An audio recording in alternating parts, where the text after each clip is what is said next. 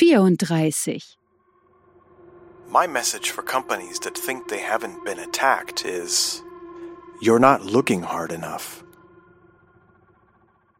Kapitelzeiten und alle Links, Zitate und ach, ihr kennt das ja schon. Auf der Website halt.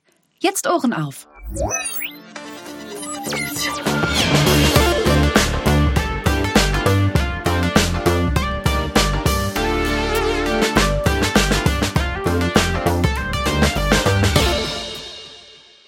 Legal Bits. Seid gegrüßt, liebes Podcast-Diversum. Willkommen zurück zu den Legal Bits. Oktober 2020 ist es und in dieser Folge sprechen wir über Ransomware. Mein Gesprächspartner für diese Folge muss ich den Stammhörern nicht groß vorstellen, aber für alle anderen machen wir es mal kurz. Ich habe wieder Manuel Honkhase Artuk im virtuellen Studio dabei und freue mich wie immer, Manuel, dass du die Folge mit mir machst. Hallöchen. Ja, Hallöchen. Schon wieder immer noch in diesem schrägen 2020 an alle da draußen. Ja, mein einer ist Herr von und zu Honkhase. Vielleicht sage ich ganz kurz, wer ich bin. Trotzdem mich vielleicht die Stammhörer schon kennen. Beruflich befasse ich mich als Senior Manager bei der High Solutions AG als Cyberonkel für kritische Infrastrukturen, ja. mache Informationssicherheit oder Informationssicherheitsmanagement und auch noch Cloud Security. Seit vielen Jahren bin ich aktiv im CCC unterwegs, habe vor einigen Jahren mit Gleichgesinnten die unabhängige Arbeitsgruppe AG Kritis ins Leben gerufen, um Bevölkerungsschutz bei Cyber-Großschadenslagen anzugehen und die Politik auf Fragestellungen oder Problemstellungen bei der Digitalisierung von Kritis aufzuklären. Ja, und generell befasse ich mich aber ansonsten auch ganz gerne mit den Topics Kritis, Hackback, Ethik, Cyberresilienz und Bevölkerungsschutz. Und du bist unglaublich umtriebig. Ja. Ich hatte eigentlich schon irgendwie fast eine Handvoll anderer Podcasts geplant und dann bist du mit diesem Thema hier reingegrätscht und ich finde es total großartig. In dieser Folge feuern wir wieder in Richtung BSI als Beitrag sozusagen zum European Cyber Security Month, dem ECSM bei dem wir mit den Legal Bits das letzte Mal schon mitgemacht haben. Letztes Jahr war es eine andere Gesprächsrunde, nämlich der Dr. André Kudra von der Esatus AG und Christian Schülke von schülke.net. Damals haben wir über Identity und Access Management gesprochen, auch unter Nutzung von Self-Sovereign Identity.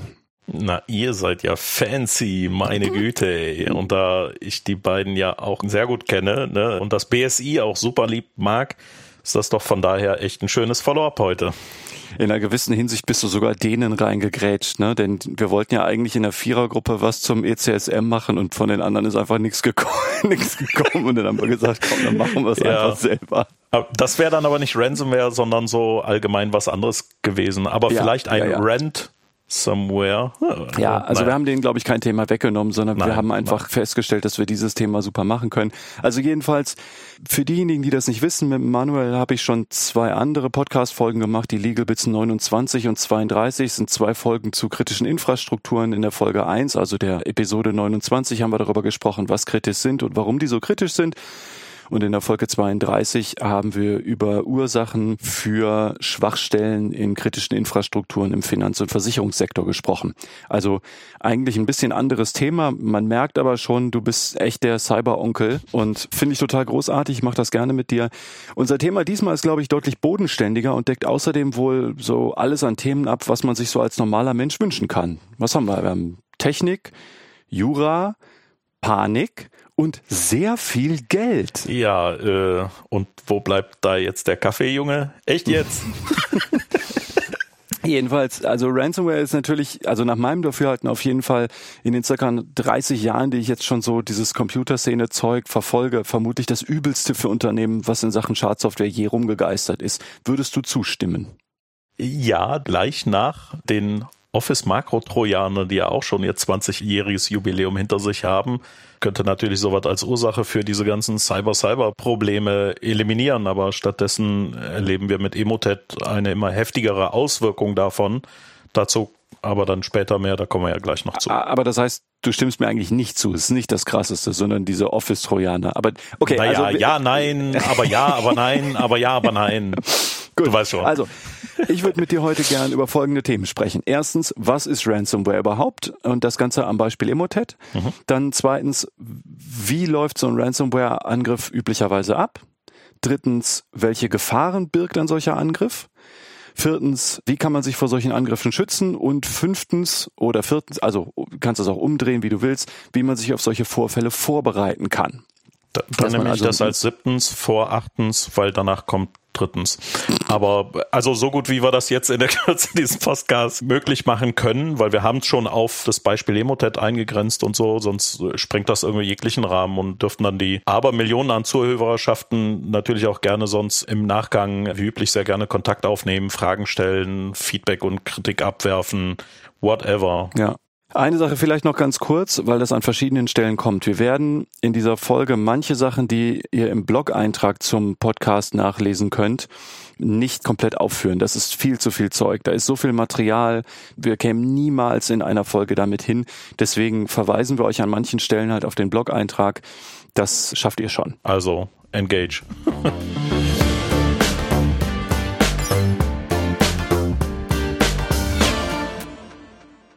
Hart rein ins Thema. Beginnen wir also mit, was ist denn überhaupt Ransomware? Bitte. Wir sprechen ja gleich drüber, wie so ein Emotet-Angriff abläuft, aber jetzt erstmal dazu, was Ransomware überhaupt selber ist. Ne? Denn, also begrifflich ist ja Ransom auf Englisch erstmal nur Lösegeld. Genau, und das passt auch, weil Ransomware ist eine Art von Schadsoftware oder auch Malware genannt, also ganz grob, jetzt wirklich ganz grob sowas wie ein Virus oder ein Trojaner und diese Software als Schadsoftware fängt man sich in der Regel halt über das Internet ein oder alternativ auch über einen USB-Stick oder so. Aber da erkläre ich gleich auch noch ein bisschen was zu. Wie das geschieht, gucken wir uns also dann nachher nochmal an. Jetzt ganz grob, diese Ransomware, die nistet sich erstmal lokal auf den Computer ein, installiert sich also quasi dauerhaft, ist ja eine Software, zum Beispiel auf einem Privatrechner, einem Arbeitsrechner, in einem beliebigen Unternehmen, also egal ob es jetzt ein Büro, ein Einzel- oder Großhändler ist, ein Energieversorger, eine Klinik oder Uniklinik, eine Universität, Bank, Arztpraxis, Anwaltskanzlei, so wie du, mhm. Produktionsunternehmen aus der Industrie, generisch einem KMU oder Mittelständler oder sonst wo. Ne? Mhm. Und das Ziel von Ransomware ist, wenn man so will, der Angriff, der aber eigentlich nicht direkt nach der Infektion stattfindet, sondern fast immer erst einige Zeit nach der Infektion, oft Wochen oder sogar Monate später. Warum das so ist, erklären wir gleich auch noch. Aber bei diesem Angriff werden Daten auf den besagten Computer und oder beliebigen über diesen Computer erreichbaren weiteren Computern und Ressourcen verschlüsselt, also quasi das gesamte Netzwerk oder die essentiellen Komponenten so dass ich dann an die Daten selber nicht mehr drankomme mhm. als Nutzer dieser Computer oder dieses Netzwerks. Also die Verschlüsselung ist eigentlich das, was am Ende wehtun kann, wenn man nicht vorbereitet ist. Ja, beziehungsweise die nicht mögliche Entschlüsselung, weil ich habe jetzt Daten, an die ich nicht mehr drankomme. So, ne? Das, genau. das tut okay. weh. Ja, so, ja. Ne? Mhm. Und das kann halt nur noch derjenige dann normalerweise entschlüsseln, dessen Ransomware ich mir eingefangen habe, da er die passende Dekryptor-Software zur Hand hat. Und wenn sowas passiert, dann ahnt man ja schon, wo die Reise hingeht. Dann kommt nämlich als nächstes eine Gelderpressung. Exaktamente. Darum geht's in aller Regel. Dann bekommt der oder die Infizierte in aller Regel eine Lösegeldforderung als Nachricht der Erpresser. Okay, ich glaube, das sollte dann als erste Beschreibung von Ransomware mal reichen. Aber also, wenn es euch Hörern ungefähr so geht, wie es mir gegangen ist, als ich zum ersten Mal intensiver mit dem Thema zu tun hatte, wollt ihr sicher sehr viel mehr wissen als das. Und deswegen springen wir direkt zum nächsten Abschnitt. Wie läuft denn so ein Ransomware-Angriff normalerweise ab? Beispiel hier, wie gesagt, Emotet. Wichtig ist vor allem zu verstehen, dass Emotet und Co. nicht ein Stück Schadsoftware sind, dass man einmal versehentlich ausführt, dann passiert irgendwie so eine Art Computerexplosion und alles mündet in einem großen virtuellen Feuerball und wird vernichtet, sondern Ransomware, wie hier an diesem Beispiel, läuft in grob acht Phasen ab. Phase 1, Phishing oder Sicherheitslücken. Genau, erstmal erhält man von irgendwoher Schadsoftware. So, die muss ja irgendwie kommen. Man könnte auch sagen, den ersten Teil der Schadsoftware. Genau. Vor einigen Jahren lief das zum Beispiel so ab, dass dann irgendwie Spam-E-Mails geschickt wurden als Massenversand. Seit ein paar Jahren über gezielteres, also sogenanntes Spear-Phishing, dass man gezielte auf den Empfänger zugeschnittene E-Mails äh, schreibt und ihn dazu verlockt, diese versteckte erste Schadsoftware auszuführen. Das war dann zum Beispiel eine gefälschten Rechnung, einer Bankmitteilung als Dateianhang oder einem vermeintlichen witzigen oder lustigen PDF oder einer PowerPoint-Präse. Manche Abteilungen haben auch Bewerbungen bekommen, wo dann sowas mit dran war, ne? Genau. Also alles so Dinge, die vom Kontext her prinzipiell dann, also in den letzten Jahren auf jeden Fall schon passen konnte, was irgendwie nicht total verdächtig aussah und dann genau. haben die gutgläubigen MitarbeiterInnen da draufgeklickt und dann hatte man das. Ja, und damit das noch ein bisschen unauffälliger ist und Leute noch mehr draufklicken, hat man zum Beispiel später dann die Dateiart über eine doppelte Dateiendung, also sowas wie .pdf, .exe verschleiert. Die doppelte Dateiendung hat vor allen Dingen die Leute, glaube ich, hinters Licht geführt, die Windows benutzen und die so bekannte Dateiendungen ausblenden aktiviert haben. Das ist so eine Funktion, die man aktivieren kann, wovon ich immer abrate, aber manche haben das eben. Und dann sehen die im Zweifel eben das .exe hinten dran nicht, sondern nur .pdf und dann steht da irgendwie, keine Ahnung, lustig .pdf. Denken die, ah, okay, ich mache mal einen Doppelklick fürs Aus, ja. Genau, aber das ist ja nicht das Ende der Fahnenstange. Wir bringen ja auch nur ein paar Beispiele vom Beispiel Emotet, da gibt's auch noch 12 weitere, aber mhm. alternativ gibt's zum Beispiel auch Links zu Office-Dateien auf Dropbox oder OneDrive oder sowas. Mittlerweile auch beliebt ist aber auch ein ganz anderer Eingangskanal in die Angriffsstruktur, nämlich Ah, ich ahne schon, wo es hingeht. Genau. Ausnutzung von Schwachstellen in VPN oder Gateway-Systemen, also Fernadministration oder Homeoffice-Verbindungssysteme ins Unternehmensnetzwerk. Mhm. So an dieser Stelle ein freundliches Hallo von mir ganz persönlich an Citrix mit ihrem Citrix-Bug. Winke, winke. Das musst du vielleicht ganz kurz, das muss, also für die Leute, die es nicht mitbekommen haben, vielleicht ist unter unserer Hörerschaft kaum jemand, bei dem das so ist, aber das erste Mal hochgekocht Anfang 2020, so im März. Nee, nee, im Dezember sogar schon. Also im Dezember gab es ein Problem in der Citrix Netscaler Umgebung, was so ein VPN Gateway Fernzugriffssystem ist.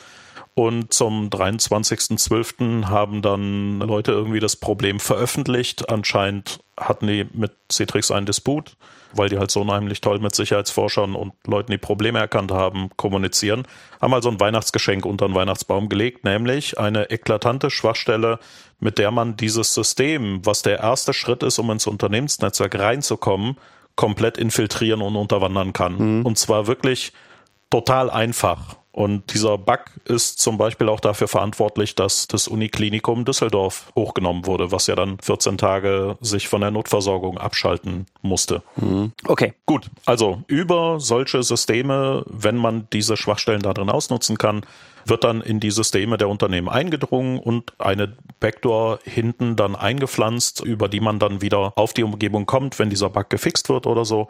Aber es gibt auch noch etliche andere Varianten und Spielarten. Also Backdoor heißt, man hat diese Schwachstelle ausgenutzt, um eine Veränderung des Systems zu machen, um selbst wenn dieser Bug, also dieser Fehler hinterher repariert wurde, dass man hinterher trotzdem noch reinkommt. Also man hat im, im übertragenen Sinne tatsächlich eine Hintertür offen gelassen, durch die man selber reinkommt, wenn man denn wusste, wo sie ist. Das ist korrekt. Also ich sorge dafür, dass ich einen zweiten Weg rein habe, den der Betreiber nicht kennt.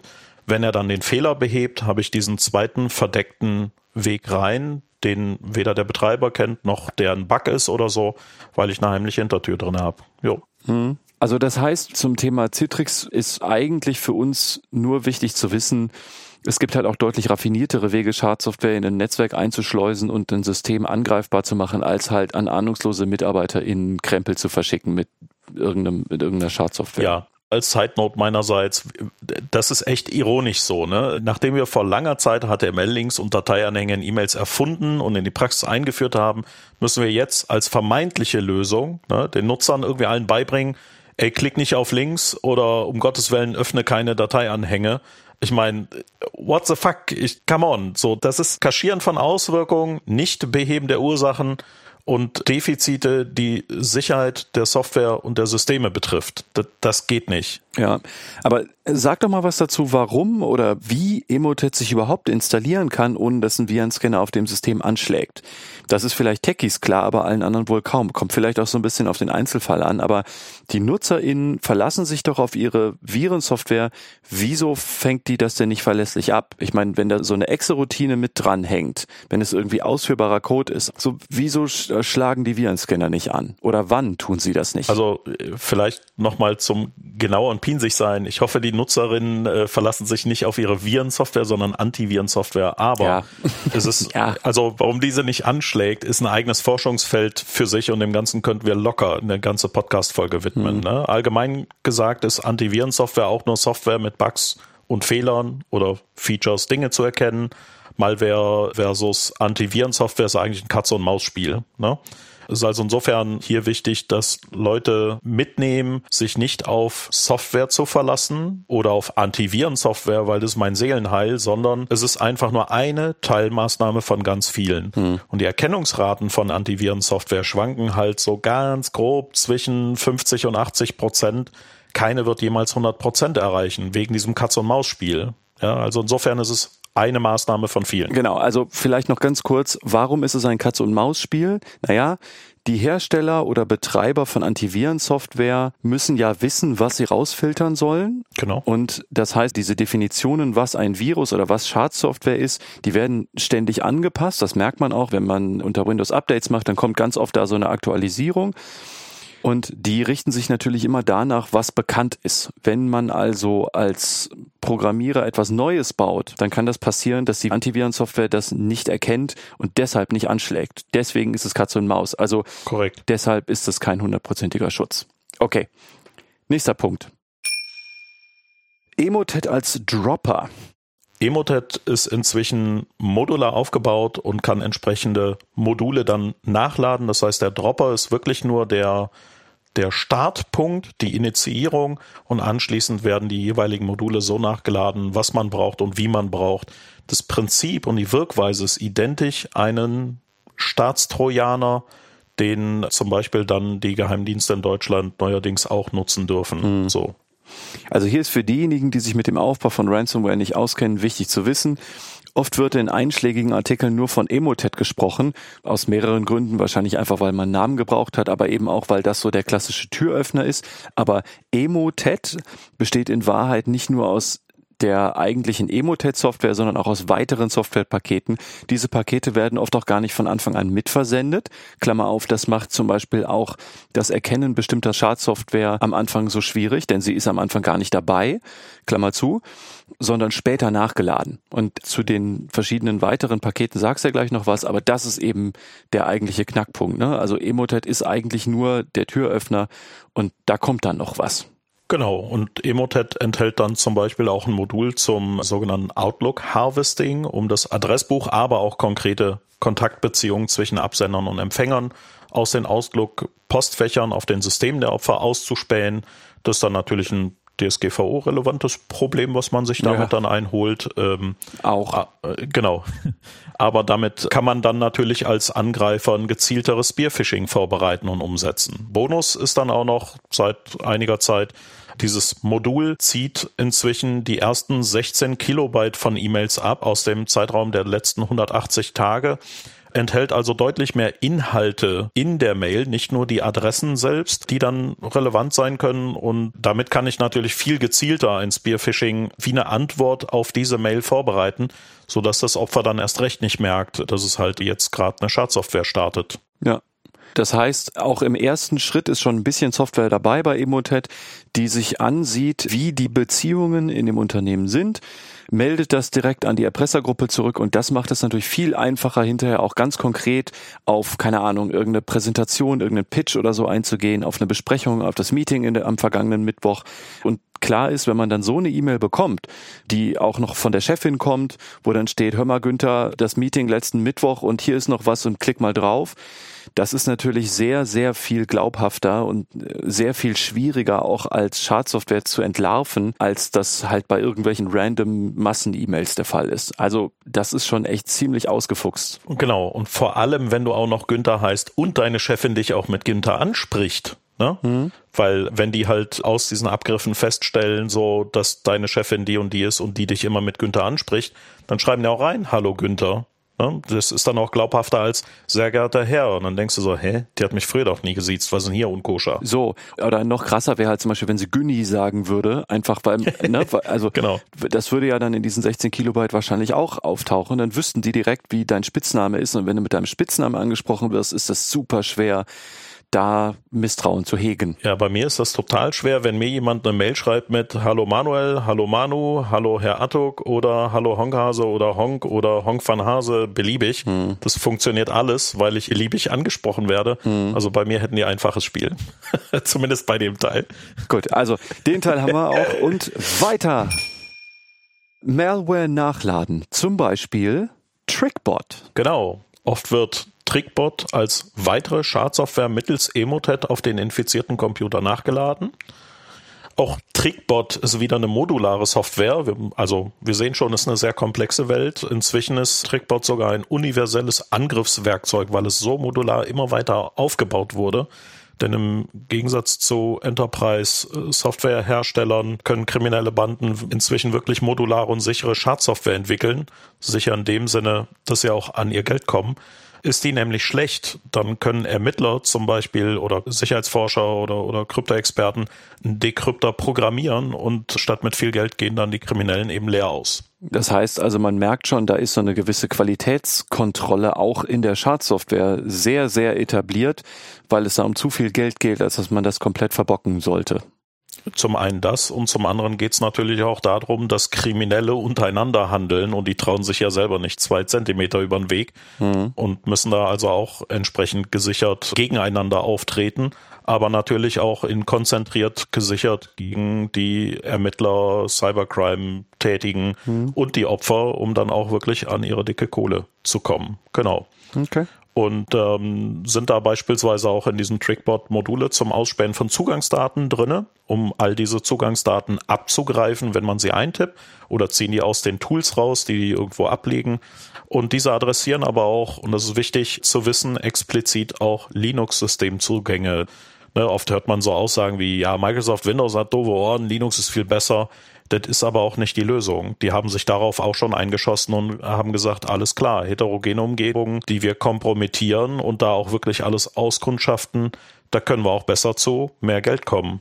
Und dann machen die das auch. Mhm.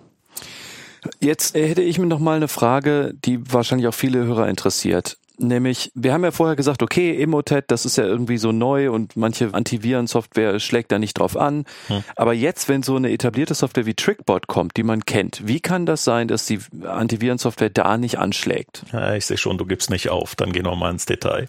Also beispielsweise der Loader von Trickbot als Kernkomponente deaktiviert Windows-Dienste und Prozesse vom Windows Defender, der die Antivirensoftware von Microsoft selber ist, und auch andere bekannte Antivirenprogramme. Ja, also diese Prozesse und Dienste werden echt deaktiviert und abgeschossen.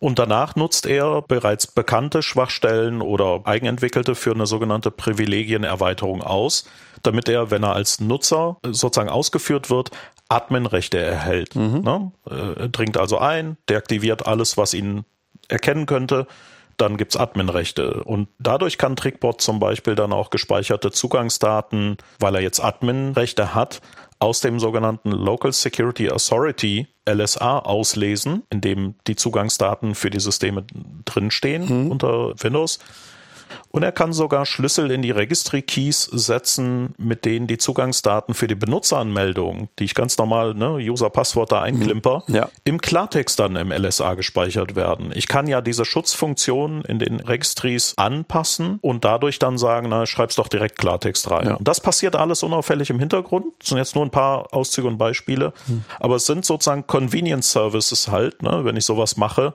weil vorher standen da sogenannte kryptografische Hashes drin. Die muss man erstmal brutforcen, also zurückrechnen auf das Passwort.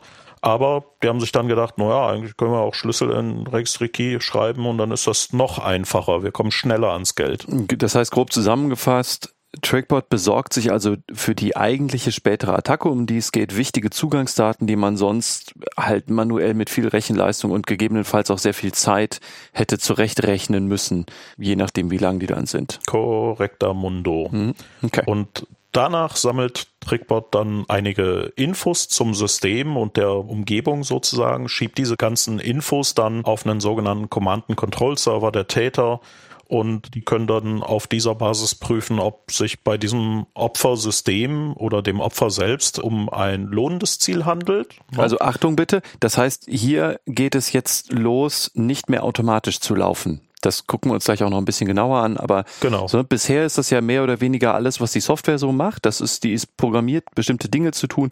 An dieser Stelle geht es an einen Server und jemand von der Tätergruppe guckt da manuell dann drauf. Genau, haben die früher auch nicht in dem Ausmaß gemacht, sondern alles versucht zu automatisieren, aber haben gemerkt, Streuschussautomatisierung wie Spam-Mailing-Listen sind halt nicht sehr effizient. Hier gehen sie jetzt manuell dran und machen Qualitätssicherung. Ne? So, wenn sie jetzt sagen, oh, dieses Opfer ist ein lohnendes Ziel, ne, dann hat sich das Opfer quasi zum VIP hm? zu einer weiterführenden manuellen Betreuung erhoben. Seine eigene VIP-Lounge. ja, seine ganz persönliche mit dem eigenen Verschlüsselungsschlüssel, genau. Und zuletzt versucht dann Trickbot noch sowas wie sich durch diese in LSA ausgespähten oder ausgelesenen Zugangsdaten mit anderen Systemen im Netzwerk automatisiert zu verbinden, zu verteilen und diese dann auch noch zu infizieren. Denn warum sollte man da Stopp machen, wo man ist? Wenn man sowieso schon die ganzen Zugangsdaten hat, dann genau. wissen wir ja auch, viele Leute benutzen ähnliche Passwörter oder so halt für angrenzende Systeme, andere Dienste.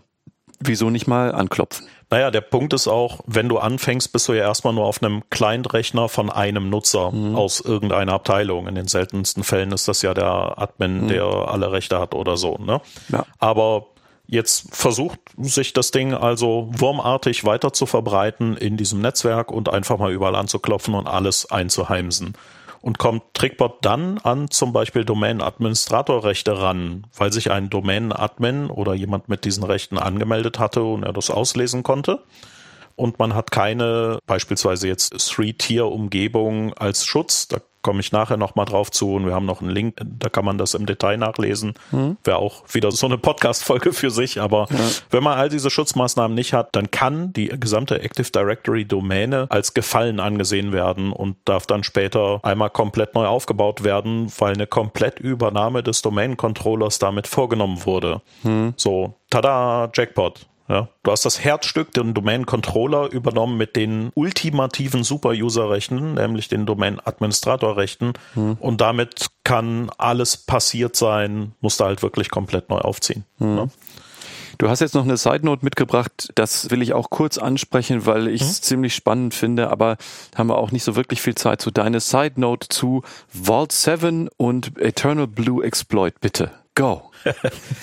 genau, ja, Trickbot ist ja modular und bedient sich diverser Sicherheitslücken und Schwachstellen und in der Tat gibt es da auch ein Modul, das ist ein Eternal Blue Exploit.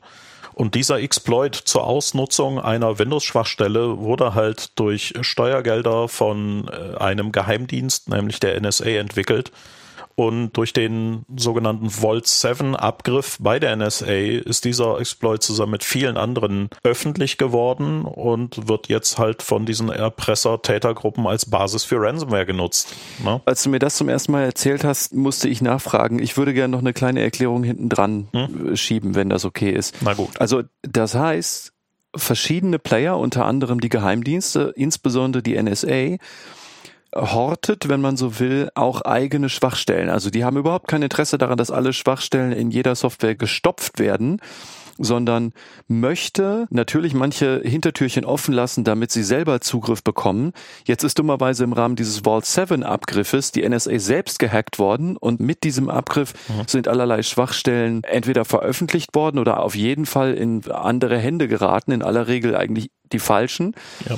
Und eine Konsequenz ist, dass diese Eternal Blue Exploit Geschichte jetzt auch im Rahmen von Emotet slash Trickbot genutzt wird, um Rechner zu infiltrieren.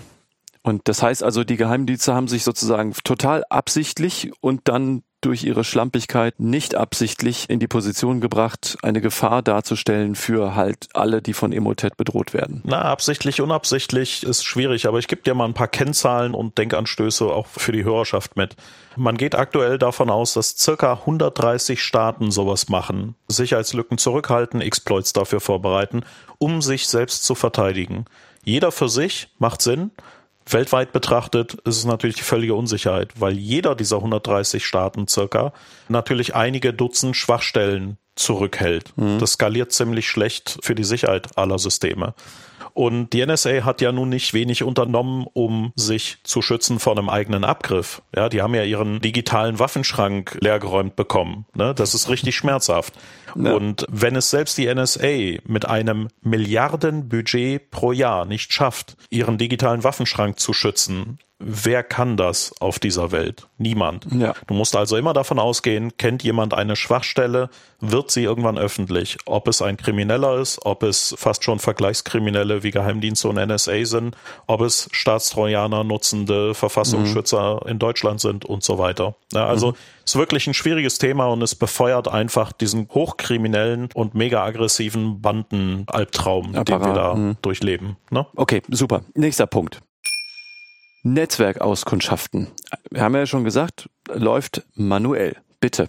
Wenn man also jetzt festgestellt hat, ein Opfer ist interessant genug, VIP zu sein und sich einer manuellen Betreuung verdienstlicht gemacht hat, dann kundschaftet ein Mitarbeiter der Presserbande, die, die diese Ransomware-Attacke vorbereitet, die Umgebung in Handarbeit dann ausführlicher und detaillierter aus. Das kann durchaus eine Weile dauern, dass die das machen, weil inzwischen sie halt so viele Opferangebote haben, dass sie dem auch nicht mehr so schnell nachkommen, das fix abzuarbeiten. Auch bei der organisierten Kriminalität gilt halt, gute Mitarbeiter mit Cyber-Know-how sind schwer zu finden. Ne? Hm. Also Learning hier, vor allen Dingen, das kann einfach eine Weile dauern, weil es halt von Hand gemacht werden muss. Genau. Und auch die haben sehr viel zu tun. Das sollte einem zu denken geben, tut es eigentlich auch wahrscheinlich, aber okay, also das ist der Schritt vier, wird halt manuell abgeguckt. Mhm. Nächster Schritt, Daten werden abgezogen.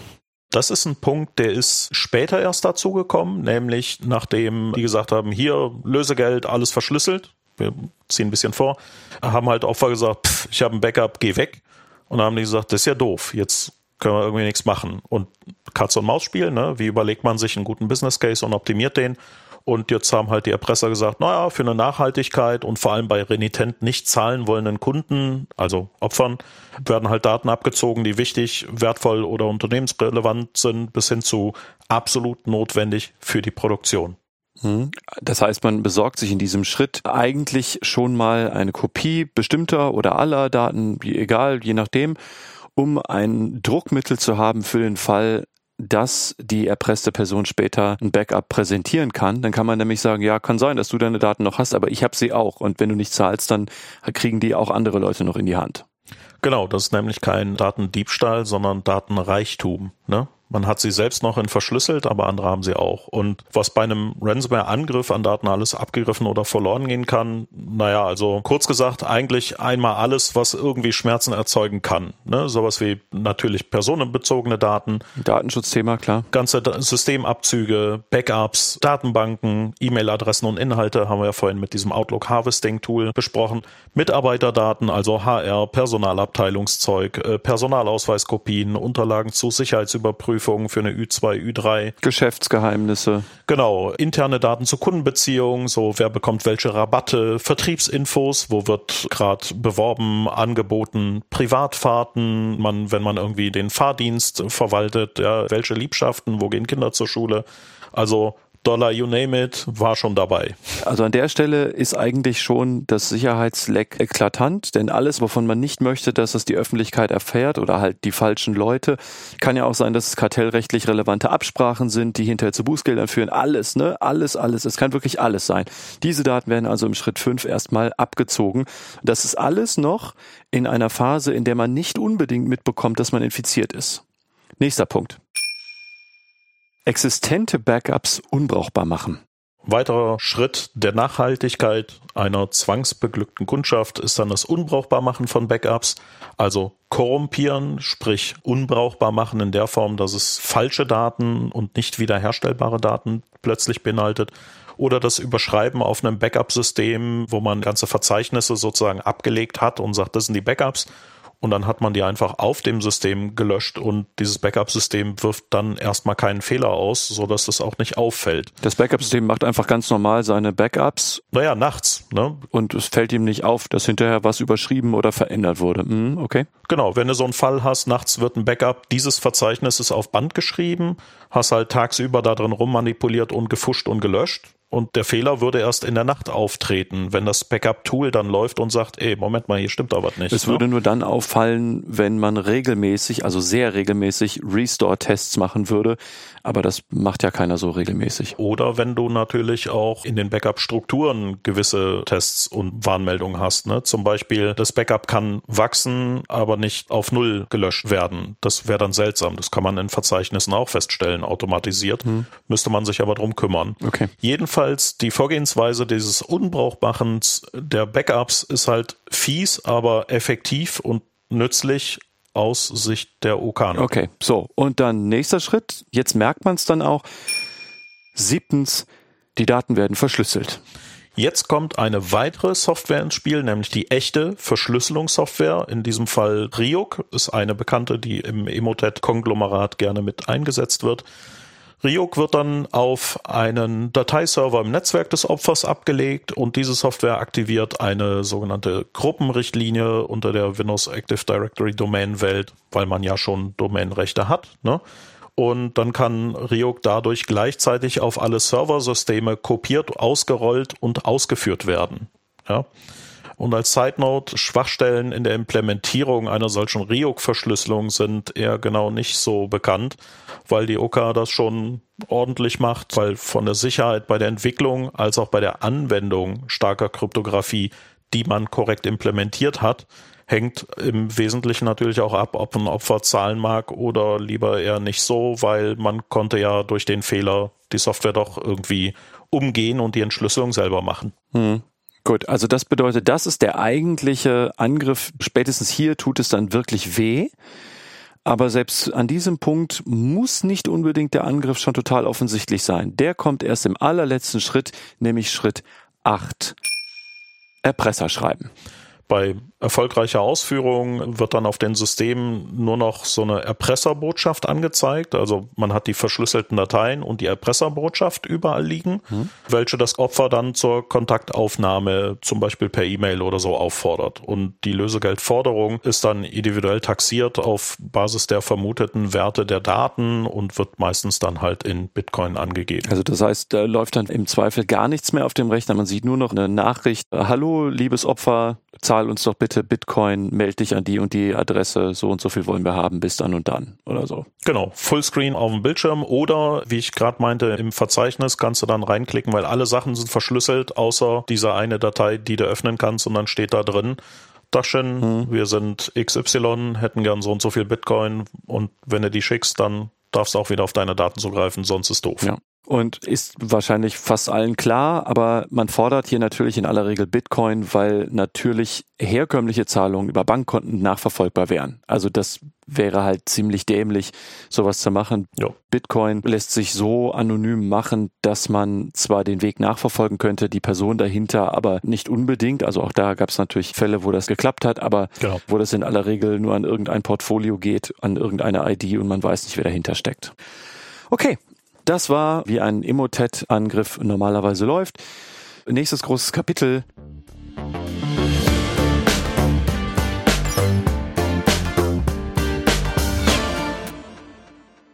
Welche Auswirkungen hat eine Ransomware-Attacke und warum ist sie gefährlich? Naja, im besten Fall nur wichtige Daten verschlüsselt, also weg für immer. Erklär doch nochmal ganz kurz, warum es im Fall einer erfolgreichen Ransomware-Attacke praktisch nie passiert, dass nur unwichtige Daten weg sind. ja, also irgendwie liegt es auf der Hand, aber klar, weil sich Erpresser das Netzwerk des Opfers und das Opfer selber, ne, manuell haben wir ja gesagt, angesehen haben und die Attacke erst gar nicht ausführen, wenn nichts oder nicht genug zu holen ist. Ne, gibt ja noch genug andere potenzielle Gefreiwilligte mhm. in der abzuarbeitenden Liste von zwangsbeglückten Opfern. Und die sind halt nicht auf Rache aus, sondern auf Geld. Ja, bei denen geht's ja um knallharten Business Case. Das darf man dabei nie vergessen. So. Man darf dabei also nicht denken, dass das irgendwie Aktionen von irgendwelchen verstrahlten Hackern oder so sind. Also so irgendwie picklige Teenager, die nichts Besseres zu tun haben, sondern das ist organisierte Kriminalität im ganz klassischen Sinne, nur halt mit Internet. Genau, und in der OK lohnt sich der Angriff äh, finanziell oder du nimmst halt das nächste Ziel in Visier. Punkt. Das heißt aber, es ist durchaus möglich, dass viele Unternehmen, Institutionen und sonstigen Personen infiziert sind, also mit Emotet, und es nie zu einer eigentlichen Attacke kommt, weil die finanziell uninteressant sind. Korrekt. Ne? Also, ihr lieben Hörer, dass euch noch nie was passiert, das heißt nicht, dass ihr nichts habt, das heißt nur, ihr seid uninteressant. noch, noch. Genau. So, vielleicht eine Bemerkung noch, weil wir auch Privatpersonen in der Hörerschaft haben. Hast du Erfahrung dazu, ob überhaupt Privatpersonen je Ziele von Ransomware-Attacken werden oder wurden? Also ich meine jetzt keine absolute Zahl, sondern so prozentual oder ob es irgendein Erfahrungsbild dazu gibt, ob oder wie oft oder wie wahrscheinlich Privatpersonen über Ransomware überhaupt attackiert werden. Ja, also eher nicht so, weil als OK hast du, du kannst nicht viel von Privatpersonen abgreifen. Ne? Die OK ist halt, wenn du es vergleichst, nicht der kleine Dealer auf der Straße, der dir ein Gramm verkauft, sondern eher das Kartell, das im Hintergrund mit etlichen Tonnen von Kokain handelt. Hm. Ja, die geben sich mit Kropfzeug nicht ab. So, ne? Es geht der OK ganz klar um kriminelle Banden und nicht um einen verstrahlten Einzeltäter. Wenn man jetzt also zufällig irgendwie einen Promi hätte oder eine sehr gut verdienende Person, dann ginge das schon. Also hast du sowas mal mitgekriegt? Ich nicht. Nee, also ehrlich gesagt eher nicht so. Aber selbst wenn, da hast du auch das Problem, ein Promi müsste es ja auch nicht zwingend veröffentlichen, wie eine DSGVO-Veröffentlichung. Kann also sein, kann auch sein, dass er einfach bezahlt hat und keine Sicherheitsbehörden oder so eingeschaltet hat und dann ist gut, aber ja. ganz ehrlich, ist kein Case für die. Die können bei so vielen Opfern irgendwie echt Kohle absahen, was sollen die sich dann mit irgendeiner Privatperson rumkrebsen. Ne? Mhm.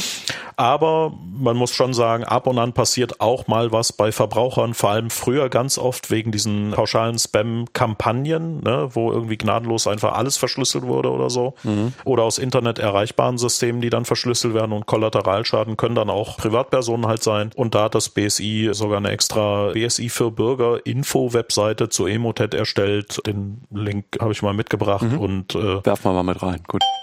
Genau, da klären die ein bisschen auf, wie man als Bürger auch darauf achten kann, dass man da nicht unter die Räder kommt. Okay. Ja. Gut, vielen Dank. Kommen wir zurück zu den Unternehmen, die Opfer von Ransomware angriffen werden. Also den besten Fall hatten wir. Was ist der schlimmste Fall? Bei denen ist es im schlimmsten und auch oft eintretenden Fall dann so, dass tatsächlich für Unternehmen das Folgende passieren kann. Das sind so im Wesentlichen fünf Dinge.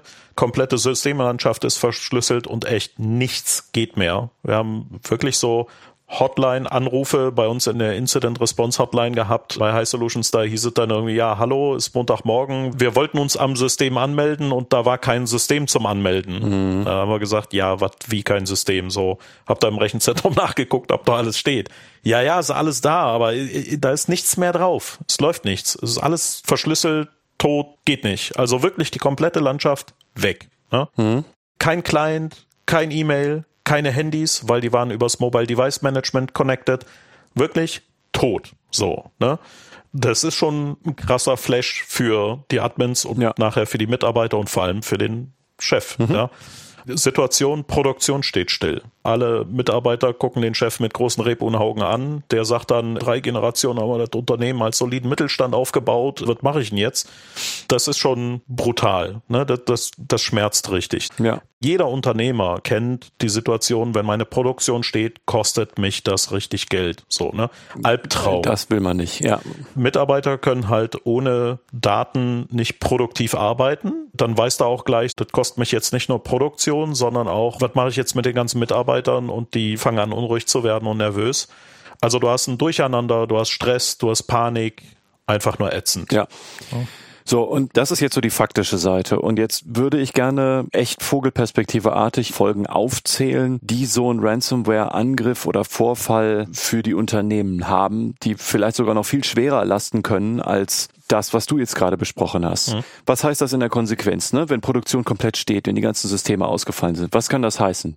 Naja, zum Beispiel Unternehmen können Vertragspflichten nicht einhalten oder nicht fristgerecht einhalten. Also Lieferfristen zum Beispiel. Ne? Also alles, was irgendwie vorwärts gehen soll, geht halt nicht mehr. Das kann Vertragsstrafen auslösen, Verzugszinsen, was auch immer. Kann natürlich auch dazu führen, dass wenn die das nicht liefern können, dass sie auch nicht Rechnung stellen können. Das heißt, das kann ganz schnell einen Liquiditätsengpass produzieren. Also finanzielle Schieflage ist da eigentlich nur eine Frage der Zeit. Darf ich da kurz eingrätschen? So als Hinweis, das Krisenmanagement oder der Krisenstab, das erste, was so ein Krisenmanager macht, ist gucken, wie die finanzielle Lage ist und ob er erstmal mit einer Bank reden muss oder ob man ohne weitermachen kann, ja. um den Kreditrahmen zu erhöhen oder so. Also dass du den Hinweis bringst, ganz wichtig, darf man nicht unterschätzen. Ja. Richtig brutal. Mhm. Ja. Das kann natürlich dazu führen, dass Geschäftsgeheimnisse in fremde Hände geraten. Mhm. Das kann sehr teuer werden und sehr, sehr blöd sein. Das ist aber erstmal in Anführungszeichen nur blöd, aber finanziell auch wahrscheinlich ein großes Risiko. Dann, es kann sein, dass man nach 203 StGB fremde Privatgeheimnisse offenbart. Also wenn zum Beispiel eine Arztpraxis oder ein Lebensversicherer oder eine Anwaltskanzlei gehackt wird, dann kann das sein, dass durch Schlampigkeit man sich sogar strafbar gemacht hat. Also man braucht da natürlich schon einen gewissen, gewissen Vorsatz zu. Mhm. Aber so bedingter Vorsatz und Fahrlässigkeit haben ja da so eine bestimmte Schnittmenge. Also je nachdem, wie schlampig man mit den Daten oder mit der Informationssicherheit umgegangen ist, muss man sich darüber kurz Gedanken machen. Mhm. Kann auch sein, dass man die Vertraulichkeit gegenüber Vertragspartnern bricht, also dass man die Verpflichtungen in NDAs bricht. Hm. Und je nachdem, wie dann die Konsequenzen formuliert wurden, kann das sein, dass man eine Vertragsstrafe zahlen muss. Das ist eine Möglichkeit. Und Jetzt wird es sozusagen etwas offizieller. Dann gibt es ja noch eine ganze Reihe von Dialogsträngen, die man aufmachen muss, je nach Einzelfall, mit Behörden, mit Betroffenen. Ne? Also, und das zielt jetzt schon so ein bisschen in Richtung Krisenmanagement, Kommunikation und so. Denn aus 33, 34 DSGVO muss man Datenschutzverletzungen melden und Vorfälle mit voraussichtlich hohem Risiko dann auch den Betroffenen mitteilen, also muss die benachrichtigen. Mhm. Die Datenschutzfüchse unter den Hörern wissen, man hat für diese erste Meldung in aller Regel maximal 72 Stunden Zeit. Mhm. Ist auch die Frage, ob man das ausnutzen sollte. Ne? Und allein die Meldung zu machen, wenn man überhaupt keine Systeme mehr hat, die funktionieren, ist ja auch schon schwierig. Ja. Und analog dazu gibt es auch zum Beispiel, wenn du Telekommunikationsprovider bist, im 109, 109a TKG auch noch Regelungen dafür, dass du an die Behörde Dinge melden musst dann, äh, das kennst du sehr gut, dein Steckenpferd kritische Infrastrukturen. Ne? Genau. Also wenn sowas bei einem Betreiber einer kritischen Infrastruktur passiert, also bei einer Bank, die den Schwellenwert der Kritikalität nimmt, bei einem Versicherungsunternehmen, bei einem Energieversorger, bei einem Transportunternehmen, was auch immer, mhm. da muss man dann eine BSI auch noch eine Meldung machen nach Paragraphen 8b und 8c BSI-Gesetz. Genau. Im Finanzsektor hat man im Zweifel auch noch eine Meldung sogenannter mhm. schwerwiegender Betriebs- oder Sicherheitsausfälle an die BaFin nach Paragraph 54 ZAG, also nach 54 Zahlungsdienste-Aufsichtsgesetz. Das ist jetzt so nach außen gewesen. Dann nur noch der Vollständigkeit halber, wenn man ein Unternehmen ist, das einen Betriebsrat hat, oder irgendwie eine andere Gewerkschaft, dann kann das sein, dass da die Vertretung auch noch über bestimmte Dinge informiert werden muss. Also gerade wenn es die Einhaltung von arbeitnehmerschützenden Gesetzen oder Vorschriften geht, dann muss man da auch zum Beispiel den Betriebsrat umfassend und rechtzeitig informieren, damit der seine Mitwirkungsrechte ausüben kann. Also ne, man merkt, also da gibt es jetzt noch ein bisschen mehr, es gibt auch noch Spezialvorschriften für den Wirtschaftsausschuss und solche Sachen. Also das ist ein ganz schöner Wust von Meldungen und Kommunikationssträngen, die man im mhm. Zweifel starten muss. Auch da sollte man, da kommen wir gleich noch drauf, eigentlich wenigstens wissen, was man dann machen muss, damit man nichts vergisst. Und klar, das kommt jetzt auch in Deutschland immer eher auf uns zu. Auch die Schadensersatzpflicht gegenüber den Betroffenen, um deren Daten es ja eigentlich oft geht, also den Privatpersonen im Zweifel auch nach 82 DSGVO, muss man auch noch im Hinterkopf behalten. Das ist noch nicht so präsent, das kommt jetzt aber immer mehr. Hm. Da gibt's jetzt schon auch so die ersten Urteile zu dem Thema. Also das wird nicht weiter komplett unbeachtet bleiben. Das ist ziemlich absehbar. Ja, und dann gibt es auch noch eine ganze Reihe von weiteren Behörden und Stellen, mit denen man sich abstimmen muss. Da kannst du vielleicht mal einen kurzen Überblick geben. Also je nachdem muss ich ein Landeskriminalamt einspannen, manchmal darüber hinaus auch das Bundeskriminalamt je nachdem, wie schwer die Kritikalität ist und so weiter, oder ob es über mehrere Länder hinweg geht, weil ich verschiedene Standorte habe und so weiter. Es kann sein, dass das ZAK, also die Zentral- und Ansprechstelle Cybercrime involviert wird eine Staatsanwaltschaft wie beim Uniklinikum Düsseldorf, wo dann ermittelt werden muss. Bei Kritis-Betreibern hast du dann auch das BSI MIRT, das Mobile Incident Response Team, mit dem du dich abstimmst. da kannst du jetzt beliebige Fässer aufmachen. Ne? Mhm. Wenn es irgendwie bundeswehrnah ist, kommt noch das BW-Zert mit dazu und spannt sich ein. Also du hast direkt nicht nur diesen Riesenwust an Gesetzesmeldungen und Pflichten, sondern auch ganz viele Behörden und Stellen, mit denen du dann auf einmal auch ja. Kommunizieren und dich abstimmen musst. Ne? Ja die Cybersicherheitsarchitektur in Deutschland, die all diese Stellen darstellt, ne, ist so ein ich sage immer liebevoll, das Wimmelbild an Verantwortungsdiffusion von irgendwelchen Elfenbeintürmchen und währenddessen denkt sich die OK irgendwie einen Feuchten um die Kompetenz und Befugnisabgrenzung und Hochheiten in diesen sandkastenförmchen Spielern. Mhm. Ja. Wir haben ja in einer der letzten beiden Kritis-Folgen, ich weiß ehrlich gesagt nicht mehr in welcher, diese Übersicht der Stiftung Neue Verantwortung schon mal verlinkt, machen wir aber jetzt auch einfach, damit die Hörer mal sehen können, wenn sie es noch nicht getan haben, wie viele Akteure es eigentlich in Sachen Cyber Cybersicherheit in Deutschland gibt.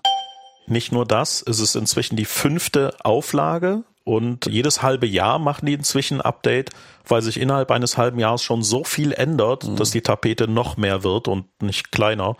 Was die dabei aber alle vergessen, und das ist wichtig, Cyber als so Allgemeinbegriff, ne, ist irgendwie IP und ist damit einmal weltweit alles. So. IP? Naja, in Internetprotokoll, ne? So ah, IP-Adressen. Okay, ich hätte Intellectual Property kurz in, gedacht. Genau, du bist Anwalt versus Cyberonkel. Ne? Mhm. Also als, als Cyberonkel ist alles, was IP spricht oder irgendwie Cyber ist, ist erstmal weltweit erreichbar, es sei denn, ich mhm. spanne es ein und schränke es ein.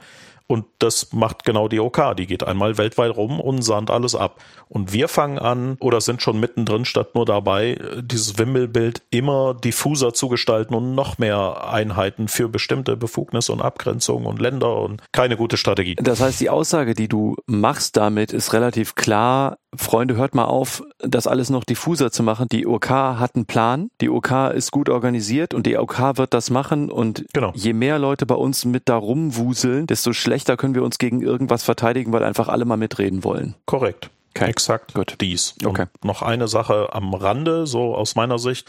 Die Amis wollen ja, also die Amerikaner, Entschuldigung, unter Freunden muss man ja auch nicht, also die Amerikaner wollen jetzt Ransomware-Zahlungen gesetzlich verbieten. Was heißt denn das dann für diese Unternehmen? Also jetzt muss man dazu sagen, ich habe den genauen Entwurf noch nicht gelesen dazu. Hm. Aber man muss vielleicht eine Sache noch klarstellen. Die USA haben, wenn ich das richtig verstanden habe, vor, ein Gesetz zu erlassen, das es US-amerikanischen Unternehmen verbietet, Lösegeld auf solche Ransomware-Forderungen hinzuzahlen. Genau. Was heißt das für Unternehmen? Naja, also es bringt sie im Extremfall in eine sehr blöde Situation, nämlich sie dürfen nicht zahlen, obwohl sie wollen, also vielleicht sogar etwas krasser, obwohl sie müssen. Hm. Denn ob sie wollen, das will und kann ich ja nicht bewerten, aber ich kann sagen, wenn sie faktisch keine andere Wahl haben, hm. weil sie halt sonst komplett am Ende sind, weil ohne die Daten und Produktion alles weg ist, geht halt nicht mehr so. Wir sind hier fertig, wenn wir die Daten nicht zurückkriegen, dann haben die keine Wahl dann ist es auch völlig egal, wie nachlässig die vorher mit ihrer IT-Infrastruktur umgegangen sind. Im Ergebnis ist Nichtzahlung ein Todesurteil. Ja. Und das heißt, diese Unternehmen, die ich jetzt gerade beschrieben habe, haben keine Wahl. Meine Vermutung, als ich das das erste Mal gehört habe, ist, die USA können das eigentlich nicht für Vollvollzug ausgelegt haben. Also heißt, ernsthaft gegen Unternehmen vorzugehen, die trotzdem Lösegeld zahlen. Denn die stehen mit dem Rücken zur Wand, die haben eh überhaupt keine Wahl. Das heißt, für mich klingt das so ein bisschen so, als hätten sich die USA irgendwie zum Vorsatz gemacht, mit diesem Gesetz eigentlich den Erpressern nur sagen zu wollen, ihr braucht das mit den Unternehmen und dem Erpressen gar nicht zu versuchen, denn die dürfen eh nicht zahlen. Und die Erpresser bewegen sich ja eh komplett außerhalb der Legalität. Die wissen auch, dass manche Unternehmen überhaupt keine Wahl haben. Mhm. Was soll also so ein Gesetz auch im besten Fall für eine Wirkung entfalten? Ich weiß nicht, muss man abwarten, glaube ich, aber ich erkenne wenig Effektivität hinter diesem Gesetz. Als Statement vielleicht, aber ich frage mich echt, wen das abschrecken soll. Ja. Und eins muss man, glaube ich, zu dem Thema Lösegeldzahlen auch noch ganz kurz deutlich sagen. Selbst wenn man zahlt, sind ja einige dieser eben aufgezählten nötigen Maßnahmen trotzdem nötig. Die Lösegeldzahlung kann maximal, und auch das ist ja nicht mal sicher, denn du redest gerade mit Kriminellen, hm. dafür sorgen, dass man seine Daten zurückbekommt. Damit ist aber natürlich nicht sichergestellt, dass der Erpresser sie nicht mehr hat. Also selbst wenn er dir sagt, ich habe sie gelöscht, warum auch immer er das tun sollte, denn ist ja egal. Genau. Vielleicht um mehr Geld abzukassieren. Also selbst wenn er das tut, ist ja nicht sichergestellt, dass er sie nicht mehr hat. Das heißt, so oder so hast du eine, auf jeden Fall eine Datenschutzverletzung. Denn ohne personenbezogene Daten geht das eigentlich überhaupt nicht. Die ist also auf gar keinen Fall behoben, selbst wenn du deine Daten zurückbekommst. Hm. Ja, und die Betroffenen müssen wahrscheinlich in aller Regel dann auch benachrichtigt werden. Ja, also dass man da die Daten nicht komplett verloren hat, ändert an der Datenschutzverletzung und an manchen anderen Meldepflichten und so überhaupt nichts. Ja. Okay. Und jetzt wollen die Hörer natürlich endlich wissen, wie man auf so eine Ransomware-Attacke reagieren kann, beziehungsweise wie man sich effektiv dagegen schützen kann. Und das machen wir auch gleich, aber ich möchte gerne noch eine kleine Zeitreise mit dir machen. Wir sehen ja, die Zeit ist fortgeschritten, also machen wir auch überschlägig.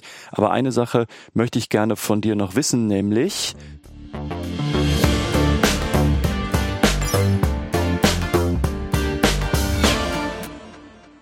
Wie hat sich Emotet oder der Umgang mit Emotet oder der Einsatz von Emotet in den letzten Jahren verändert? Also ich zeige einfach mal kurz und knapp. In den Details können wir das vielleicht ins Blog werfen, dann kann man das nochmal nachlesen und ich habe auch so ein paar 12 Links mitgebracht, um das ein bisschen zu mhm. recherchieren. Mhm. Aber betrachten wir mal den Emotet-Werdegang im Schweinsgalopp im Zeitraum so Mitte 2014, wo es anfing, bis Mitte 2020 dieses Jahr. Mhm. Also damit das klar ist, wir posaunen hier überhaupt keine Interna aus. Nein sondern was wir machen ist, wir listen nur Dinge auf, die öffentlich sind und wir geben für jeden angesprochenen Fall und auch für eine ganze Reihe weiterer Fälle die Links dazu, so dass ihr nachgucken könnt, wenn euch der jeweilige Fall interessiert. Und uns geht es überhaupt nicht darum, irgendwen an den Pranger zu stellen, das ist ja eh schon passiert. Wir wollen nur zeigen, wie sich Emotet oder halt der Einsatz davon raffiniert hat, wenn man so will. Genau. Mitte 2014 fing es an mit der Benennung als Emotet und der Ursprung war ein Banking-Trojaner für Deutschland und Schweiz, hatte den Alias Geodo. Das war so dieses klassische Dateiname.pdf.exe-Ding. Mhm. Drei Monate später gab es dann die zweite Generation schon. Die hatte zum ersten Mal so ein Kernmodule zum Nachladen von sogenannter Payload, also die Schadmodule wie ein Webinjector etc. Vier Monate später, also so Anfang 2015, gab es dann die dritte Generation. Die hatte dann diverse Verbesserungen, Fokus auf Schweizer Banken und so weiter. Dann war eine ganze Zeit lang nicht so viel los oder die haben damit ganz gut gelebt und überlebt, wie auch immer, äh, neu gruppiert. Im März 2017 kam dann die vierte Generation, die nennt man dann Heodo. Da waren dann die Angriffswege vor allem sowas, diese ganze Implementierung Word-Makros, Links zu Word-Dokumenten mit Makros. Mhm. Da kamen dann diese ganzen ne, 20 Jahre Jubiläum Word-Elend mit. Mhm. Zwei Monate später hat man dann Trickbot eingeführt der dann gewisse Persistenzen sichergestellt hat. Mit Trickbot hat man ja diesen Zugriff auf die Unternehmenslandschaft dauerhaft sichergestellt. Da wurde dann später auch dieses Eternal Blue als Schwachstelle implementiert und, und, und. Mhm. Auch im Mai 2017 kam dann Ryuk als Verschlüsselung durch manuelles Ausrollen raus. Das hat man also früher noch manuell hochgeladen, ausgeführt und so. Und das wurde dann später automatisiert. Dann im September 17 erste automatische Verteilung übers Netzwerk. Da fing es dann auch an, strukturiert mit den Outlook-Adresssammlungen. Da hatte man beispielsweise für die Verteilung dann das sogenannte NetPass von Nirsoft verwendet als Basis. Einen Monat später wurde die Outlook-Adresssammlung dann verfeinert. Man hat innerhalb des Monats erkennt, so, so Outlook-Adresssammlung ist cool, aber jetzt nehmen wir diese 16 Kilobyte mhm. pro E-Mail aus dem letzten halben Jahr mit. Über die wir eben gesprochen haben. Genau.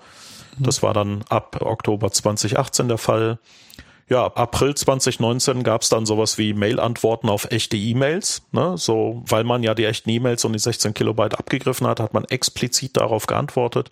Das heißt, dadurch wurden diese Malware-E-Mails annähernd unerkennbar. Genau, ab dann hat man halt auf eine echte E-Mail einfach eine echt wirkende Antwort bekommen. Mhm. Und die haben sich schon Mühe gegeben bei der Antwort. Ne? Vorher war das so Spam allgemein, tralala, und jetzt ist es gezieltes Spearphishing. Ne? Mhm. Im Dezember 19 haben sie dann zum Beispiel so Emotet-Einladungen zu Weihnachtsdinner als Kampagne gemacht. Ne? War so eine gezielte saisonale Phishing-Kampagne, ne? dass man sagt, Weihnachtsdinner im Dezember passt ja so. Ne?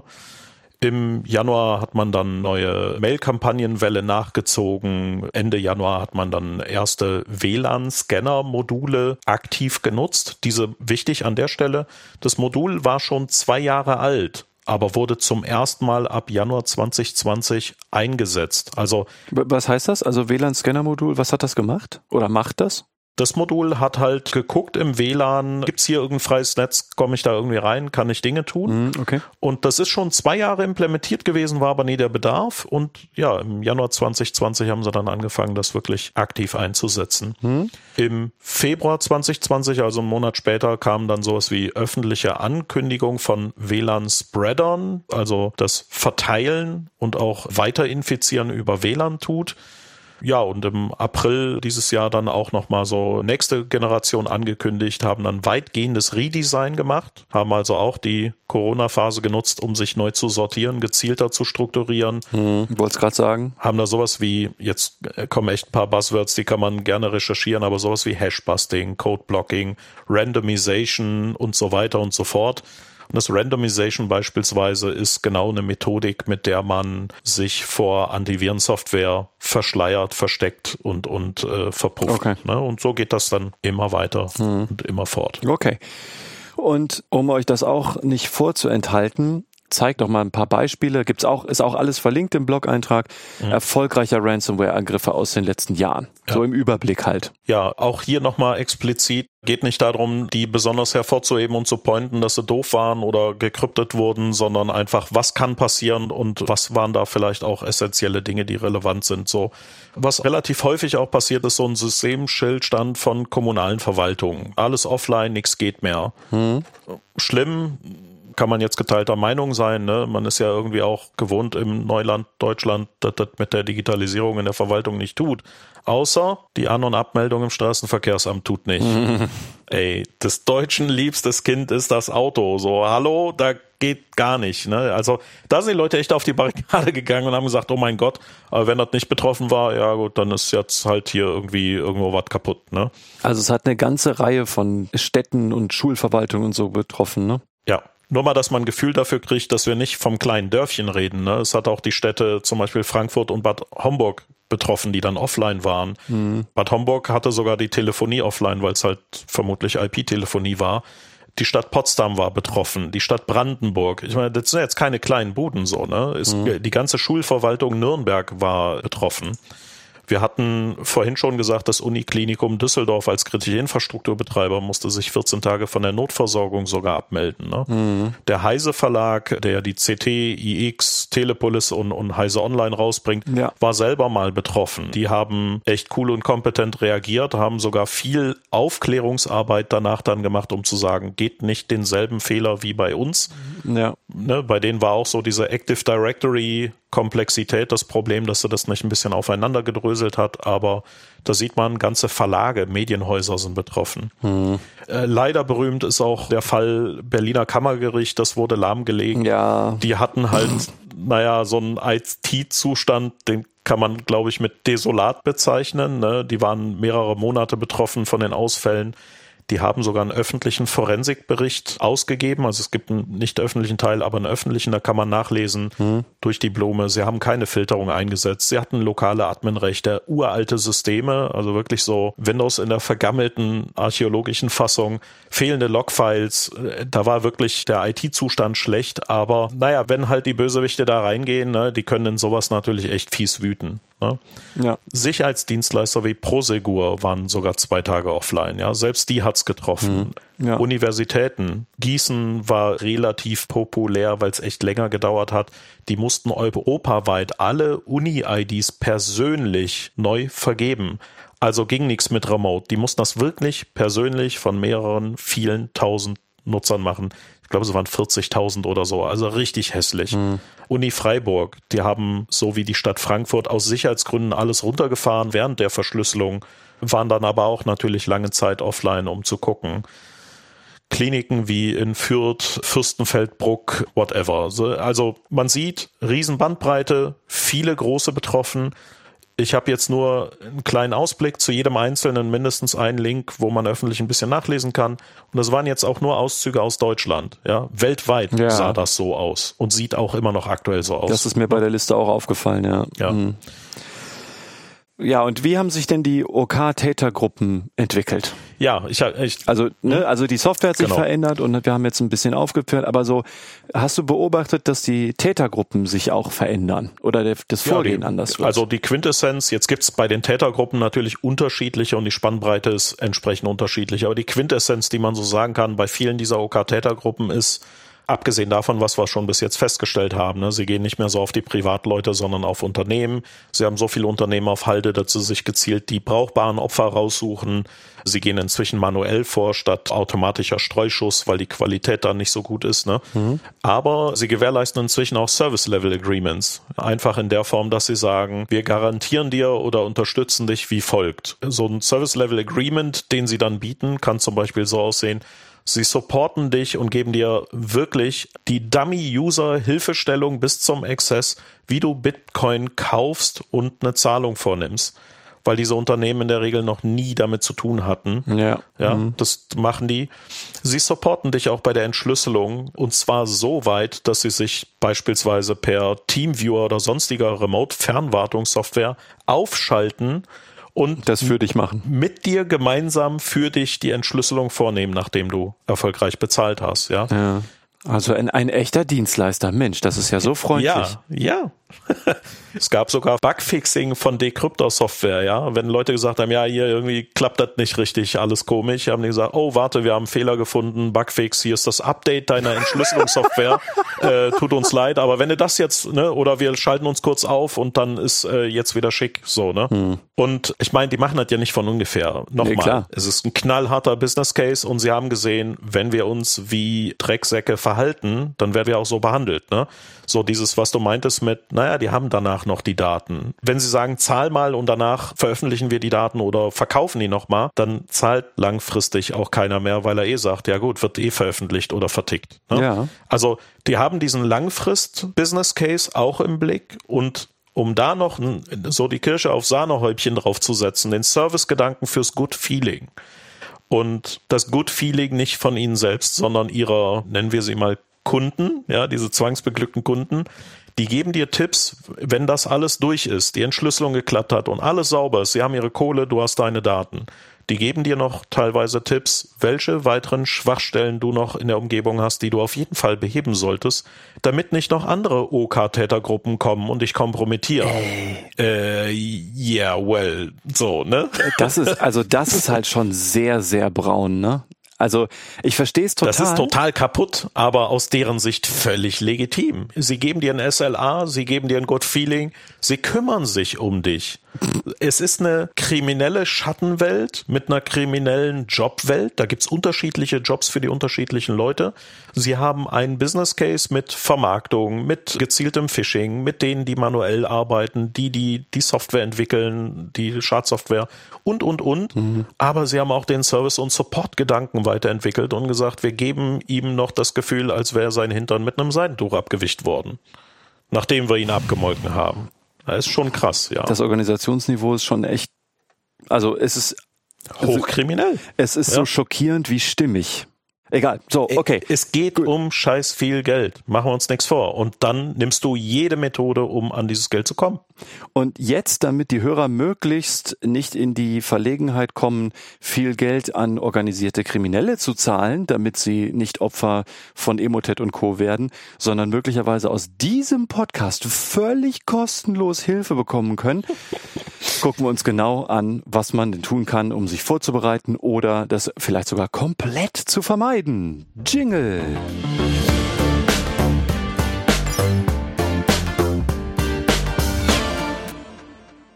Also, wie kann man sich vor Ransomware schützen und oder auf einen Vorfall vorbereiten? Es sind so zwei Paar Schuhe, ne? Also wir gucken erstmal, wie man sich vorbereiten kann und eigentlich jeder muss. Also was sollte ich auf jeden Fall machen für den Fall, dass es einigermaßen realistisch ist, dass ich mal angegriffen werde oder dass es weh tut, wenn sowas mal bei mir kommt? Das ist ein schöner Hinweis, Anmerkung meinerseits. Die Frage ist nicht, ob du angegriffen wirst, sondern wann, wann du es erkennst. Angegriffen wird früher oder später jeder, der irgendwie eine Lücke hat. Die Frage ist nur, wann erkennst du es und wie sehr wird es wehtun, weil wie sehr hast du dich vorbereitet oder nicht. Wenn du dich nicht vorbereitest, wird es dich ziemlich hart treffen und du machst natürlich Kardinalsfehler. Als erstes brauchst du eine Planung des Krisenfallmanagements. Ja, Krisenmanagement ist das einmal eins. Je mehr du dich damit vorher befasst hast, desto eher bist du, und das sagen dann Krisenmanager, du bist dann vor der Lage. Die Lage treibt dich also nicht irgendwo hin, sondern du bist Herr der Lage und kannst das ein bisschen steuern und koordinieren. Okay. Wir haben jetzt auch da wieder sieben Punkte mitgebracht, die wir abkloppern, nur damit ihr eine grobe Orientierung habt. Genau. Go. Punkt eins. Jo. Wen brauche ich im Krisenfall? Ich brauche im Krisenfall einen, der den Hut auf hat. Der muss irgendwie intrinsisch motiviert sein und mit so einem Blaulichtgehen behaftet sein. Der muss so eine Awareness für sowas haben. Der sollte idealerweise auch Führungsverantwortung haben und gut bekannt oder verdrahtet sein im Unternehmen. Mhm. Was für Leute sollte der in dieses Krisenmanagement-Team mit reinholen? Na, dieser hutaufhabende Blaulichtgehen-Mensch sollte, das hängt aber pro Unternehmen wirklich extrem individuell davon ab, wie es aufgestellt ist und was es braucht. Klar. Also sowas wie den CISO, den IT-Sicherheitsbeauftragten, den IT-Leiter, den Datenschutzbeauftragten, das Legal Department oder einen Anwalt, ne, damit man den juristischen Kram klärt. Mhm die HR-Abteilung, wenn es zum Beispiel Sanktionen gegen Beschäftigte oder interne Untersuchungen nötig sind oder weiß der Fuchs. Mhm. Gegebenenfalls einen, wie auch immer gearteten Compliance-Beauftragten, falls man hat, eine Presseabteilung, äh, aber da kommen wir auch noch zu, wie, wie kommuniziere ich. Mhm. Das kann also im Zweifelsfalle viele Leute und viele Rollen betreffen. Du hast vorhin gesagt, wenn ich einen Betriebsrat habe, muss ich den informieren. Mhm. Vielleicht will ich den auch im Krisenstab haben. Vielleicht will ich ihn aber auch explizit nicht drin haben, weil bestimmte Dinge dafür sprechen, dass es nicht so ist. Whatever. Das Learning an dieser Stelle soll ja vor allen Dingen sein, dass es eben nicht reicht, da eine Person hinzusetzen und zu sagen, du kümmerst dich, wenn es knallt. Genau. Das ist, glaube ich, das Hauptlearning. Diese ganzen Expertisen braucht man eigentlich irgendwie. Die müssen einigermaßen konzertiert auch irgendwas tun können. Okay, zweiter Punkt. Jetzt weiß ich also, wen ich brauche. Jetzt ist total banal die Frage, wo treffen die sich eigentlich, wenn so eine Krise am Start ist? Ne? Du brauchst irgendeine Form von Notfall- und Krisenraum. So. Wo du überhaupt noch reinkommst. Total, ne? Angenommen, alles fällt genau. aus, kann ja sein, dass du gar nicht mehr reinkommst. Erstmal brauchst du diesen Raum einfach. Wenn keiner weiß, wo man sich trifft, wie trifft sich dieser Krisenstab mhm. und macht jetzt Krisenplanung. Ja.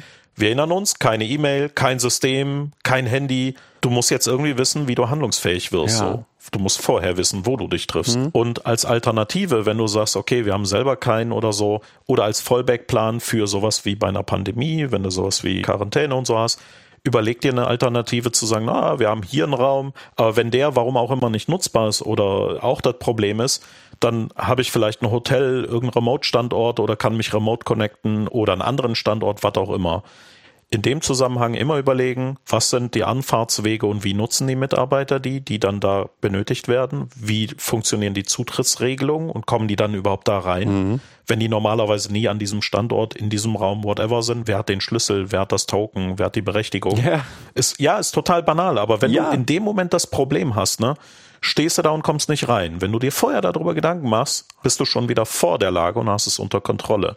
Und auch ganz wichtig, ey, wenn du da jetzt echt Stress hast und agierst, brauchst du Verpflegung. Und wenn es nur eine Salami, ein Wurstbrot, ein Apfel ist, ja, ja, die können sich da nicht einschließen und Tag und Nacht sozusagen jetzt irgendwie das Problem beheben über mehrere Tage oder Wochen. Die brauchen auch durchaus mal Kraftfutter, ne? Das ist so ein bisschen, als würde man einen Banküberfall in der Lost-Serie planen. Ne? Also muss man, muss man sich wirklich vor. Ja, so ein bisschen. Also, ne, man, Aber es ist der Gegenplan. Es ist der Gegenplan. Ja, ja. Und du brauchst einen Plan mit einem bisschen Basisstruktur. Ne? Okay. Dritter Punkt. Wie kommuniziere ich? Jetzt haben wir ja gesagt, okay, wenn alle Telefone im MDM kaputt sind oder ne, wir hatten Bad Homburg so, ja gut, dann halt keine Telefonie. Ja, wie reden die denn dann miteinander? Und da gibt's so ein Yin und Yang des, du brauchst eine gute Krisenkommunikation und ein gutes Krisenmanagement. Das funktioniert nur gemeinsam oder gar nicht. Du hast entweder geile Krisenmanager und eine geile Kommunikation oder es wird beides sehr ungeil. Um es mal so zu sagen. Ja. So. Mach dir also über beides Gedanken, wie du das machst. Und es gibt da im Notfallmanagement und Krisenmanagement die sogenannte 3R-Regel. Regret, React, Reinform. Das sind die drei Regeln, die du bei der Kommunikation immer berücksichtigen musst. Und sobald eine dieser Regeln nicht befolgt wird, weißt du, in diesem Unternehmen wird es einen GAU geben, weil sie das nicht auf die Kette kriegen. Regret heißt, du musst es aufrichtig bedauern. Du musst klar machen, dass es ein Bedauern ist, dass du echt hart erwischt wurdest und dass alles andere als witzig ist, weil du jetzt nur eine witzige Situation hast. React, du musst zeigen, dass du tätig wirst. Korrekt. Du musst zeigen, dass du was tust und nicht im stillen Kämmerlein. Und Reinform, du musst immer wieder informieren und Updates rausbringen und das auch gegenüber deinen Mitarbeitern, also intern, wie auch nach außen. Weil wenn du nicht so kommunizierst, wird irgendein Gerücht und irgendeine Kommunikation geschehen. Also die Kommunikation an diesem Punkt ist in beide Richtungen, nach innen und nach außen. Und das ist, glaube ich, total wichtig. Hm. Unbedingt. Für Mitarbeiter ist nichts demotivierender, als zu sagen, ich gucke jetzt Chef wie Rebhuhn an, weil ich habe keine Ahnung. Und dann muss ich noch aus der Presse lesen, wie kaputt wir eigentlich sind. Also äh, schlechter Stil. Ne? Mhm. Ja, wenigstens das, ne? Ja, um es höflich auszudrücken, genau. Aber also Kommunikation, ganz wichtig, Gedanken machen, wie will ich eigentlich kommunizieren. Viertens, was mache ich im Krisenfall?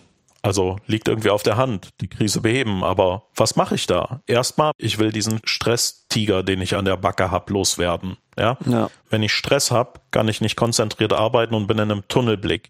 Das heißt, mein Krisenmanagement muss diesen Stresstiger loswerden. Ich brauche einen Verhaltenskodex, den man gemeinsam festlegt.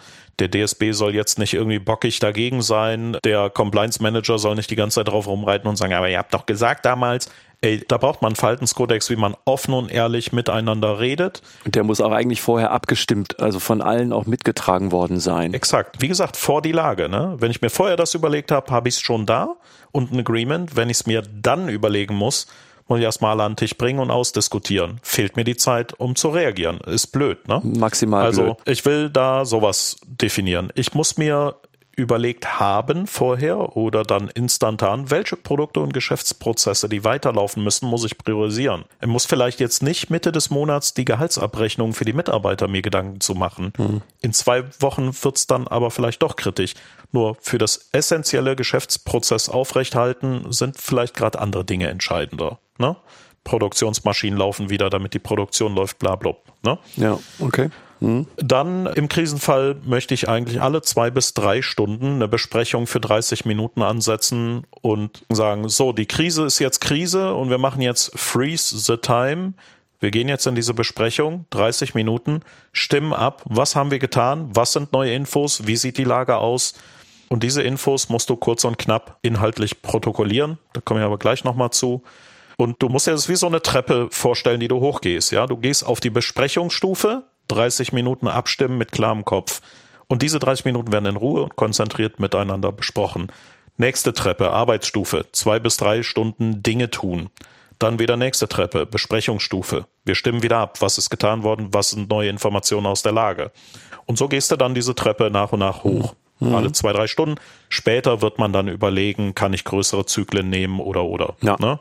Und üben, üben, üben. Ne? Mhm, Im mhm. Krisenfall, wenn ich vorher sozusagen da bin, was tue ich im Krisenfall?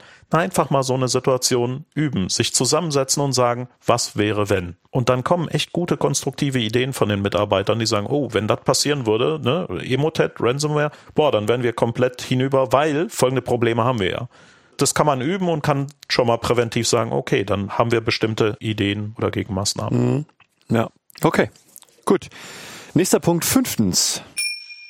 Ja, die angesprochene Dokumentation. Was brauche ich an Doku? Das Ziel dieser Doku ist weder ein Pamphlet noch ein Spierblatt. Das total banale Ziel ist, er muss so einfach sein wie ein Einkaufszettel, weil er soll mir selbst helfen. Das heißt, was dokumentiere ich da? Was steht da drauf? Was sind das für Dinge? Na, ich halte zum Beispiel die Beschlüsse in der Besprechung fest oder Inhalte, ja. Haben gesagt, 15 Maschinen sollen jetzt runtergefahren werden, damit die nicht auch noch geransomwert und verschlüsselt werden. Mhm haben wir an Mitarbeiter X übergeben um Uhrzeit so und so. Ah, okay, also du sprichst jetzt nicht von einer Dokumentation von Krisenvorbereitung, sondern von den Beschlüssen, die man in diesen regelmäßigen Besprechungen gefasst hat. Korrekt. Doku, die ich bräuchte, um das Krisenmanagement zu machen, das wäre dann wieder Grundschutzkompendium, ISO-Normen, BCM. Ja, okay. Äh, wir gehen ja jetzt mal davon aus, dass KMUs und Leute, die da nicht so motiviert sind, diese Dinge zu tun, all diese naja, vorbereitende Dokumentation nicht haben. Was du aber in so einer Krise brauchst bei der Besprechung ist kurz, knapp, einfach wie ein Einkaufszettel, soll mir selber helfen, den Überblick zu halten. Wenn du nämlich alle zwei, drei Stunden eine Besprechung für 30 Minuten ansetzt und da fünf, zehn, 15 Leute hast, ne? Du willst zwar den Stresstiger loswerden, aber du hast ihn immer noch im Nacken. Überholen sich Sachen schnell, werden diffus. Mhm. Dann wirst du dich nicht mehr erinnern, was du vor drei Besprechungen mit irgendwem abgestimmt hast ja. und dann hast du einen Fastblung. Das ist der Genickbruch so, ne? Geschenkt. Mhm. Faustformel dazu, aufschreiben, was in den vorherigen Schritten festgelegt wurde. Das hilft schon. Ja? Ja. Okay. Gut. Vorletzter Punkt, sechstens. Köpfe kennen in der Krise. Eigentlich total witzig, aber wenn man drüber nachdenkt, logisch. Mal mit wichtigen Partnern, Kunden oder Dienstleistern essen gehen. Einfach mal sagen, komm, wir setzen uns mal mittags zusammen. Man lernt sich persönlich kennen, weiß, wie der andere tickt, wie er drauf ist, welche Stimme, welche Nase, ne?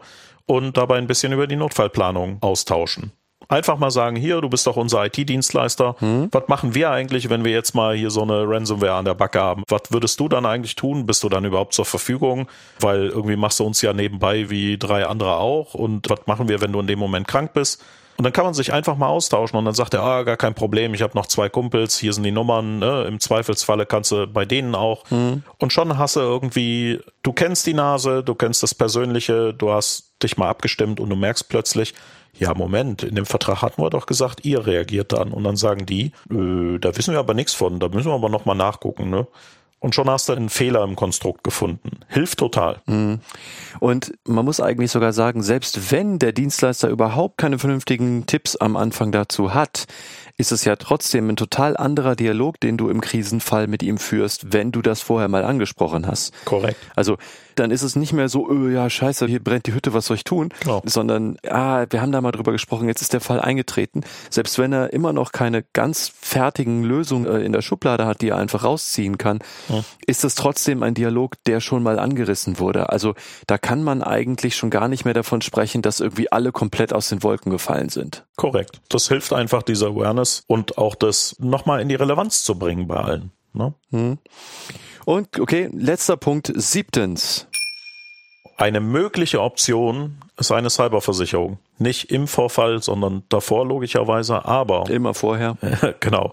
Ach so, Entschuldigung, vielleicht noch ein ganz kurzer Hinweis. Ja. Fast alle dürften es wissen, aber für diejenigen, die es nicht wissen, sich eine Versicherung im Krisenfall zu holen, ist schon fast egal, was für eine Versicherung, hm. ist immer Quatsch. Denn ja. alle Versicherungen, die ich kenne, haben so eine Karenzzeit. So eine mindestens dreimonatige Karenzzeit oder so. Die Versicherungen wollen natürlich nicht in dem Fall, dass es schon geknallt hat, rangeholt werden, weil das wirtschaftlich für die uninteressant ist. Genau. Eine Versicherung hat ja Interesse daran, regelmäßig Geld für einen Fall zu kassieren, um ein Risiko abzusichern und nicht um Geld zu zahlen. Das heißt, eine Cyberversicherung oder Cyberschutzversicherung oder wie immer das dann konkret heißt, mhm. ist natürlich nur dann eine Hilfe, wenn sie deutlich vor dem eigentlichen Vorfall abgeschlossen wurde. Und also wenn man wusste, dass der kommt und hat das entsprechend vorher getimed und so, dann, also wenn das rauskommt, ist die Versicherung eh komplett raus. Also genau. das ist, äh, ja, egal. Aber Cyberversicherung als mögliche Option. Die meisten Unternehmen haben so eine Brandschutzversicherung, eine Betriebsunterbrechungsversicherung, aber eben keine für Cyber. Die kann man im Notfall aber sehen wie eine Art Pannenhilfe. Wenn ich jetzt so eine Pannenhilfe für mein Auto habe, ne, die kann ich auch vorher abschließen und wenn ich dann mit der Panne am Straßenrand stehe, kann ich anrufen und die helfen mir. Mhm. Oder ich muss mich selber kümmern. Und genau dasselbe passiert dann bei einer Brandschutz-, Betriebsunterbrechungs- oder eben bei einer Cyberversicherung. Mhm. Und wie sieht dann so eine Pannenhilfe aus? Über so einen Cyberversicherer kann man einen spezialisierten Dienstleister für eine sogenannte Cyber Response kontaktieren der dann beim Handling des Sicherheitsvorfalls unterstützt. Mhm. Ja, ich hatte ja vorhin schon erwähnt, dass wir bei High Solutions beispielsweise so eine Cyber Response betreiben, auch für Cyberversicherer und ihre Kunden. Mhm. Und das ist dann diese Hotline selbst. Das sind sogenannte First Responder, also die Erstreaktionshelfer. Dann Incident Response, also wirklich die Sicherheitsvorfallsbehandlung insgesamt. Forensiker, die die forensische Auswertung von Systemen und Angriffen und so weiter machen, je nachdem gerichts- oder nicht gerichtsverwertbar. Krisenmanager, die stellen wir also dann zum Beispiel auch bereit oder sogar Krisenkommunikationsexperten, die dann sagen, so möchtest du in der Krise kommunizieren. Mhm. Ne? Also wenn man eine Cyberversicherung abgeschlossen hat, kann man sagen, okay, ich rufe jetzt bei meinem Versicherungsmakler an oder direkt bei dieser Hotline von dem jeweiligen Dienstleister und dann wird mir geholfen. Genauso wie ich sage, ich habe jetzt eine andere Versicherung, wo ich ein Problem hatte, ich kann bei der Versicherung anrufen mhm. und dann sagen die, ja, der Gutachter kommt vorbei und er hilft Ihnen jetzt. Ja. Ne? Also nur an der Stelle nochmal ganz, ganz wichtig. Eine Cyberversicherung ist nur, Klammer auf, drei Ausrufezeichen, Klammer zu, eine Ergänzung zur Prävention. Sie ist kein Ersatz für eine Prävention. Ja. Wenn ich die Cyberversicherung einsetze, um mir den ganzen präventiven Kram einzusparen, fail. Die ist nur eine Option, wenn ich sie zusätzlich nutze und sie Sinn ergibt. Nur weil ich eine Brandschutzversicherung habe, fange ich ja nicht an, Kerzen überall im Unternehmen aufzustellen und irgendwelche offenen Feuer ja, zu machen. Ja, hm. Prävention brauche ich auch. Ja, das vergessen bei Cyber viele. Ne? Ich glaube Die sagen auch, dann, hey, ich habe eine Cyberversicherung, jetzt muss ich nichts mehr tun, weil ich spare mir das. Nein, auf gar keinen Fall. Niemals, unter keinen Umständen, nie nicht. Ja, es ist eine Ergänzung. Es sei denn, man ist Finanzsektor, dann ist das völlig okay. Nicht mal dann. Ars. Ja, ja, so. ja, okay. Ja. Gut.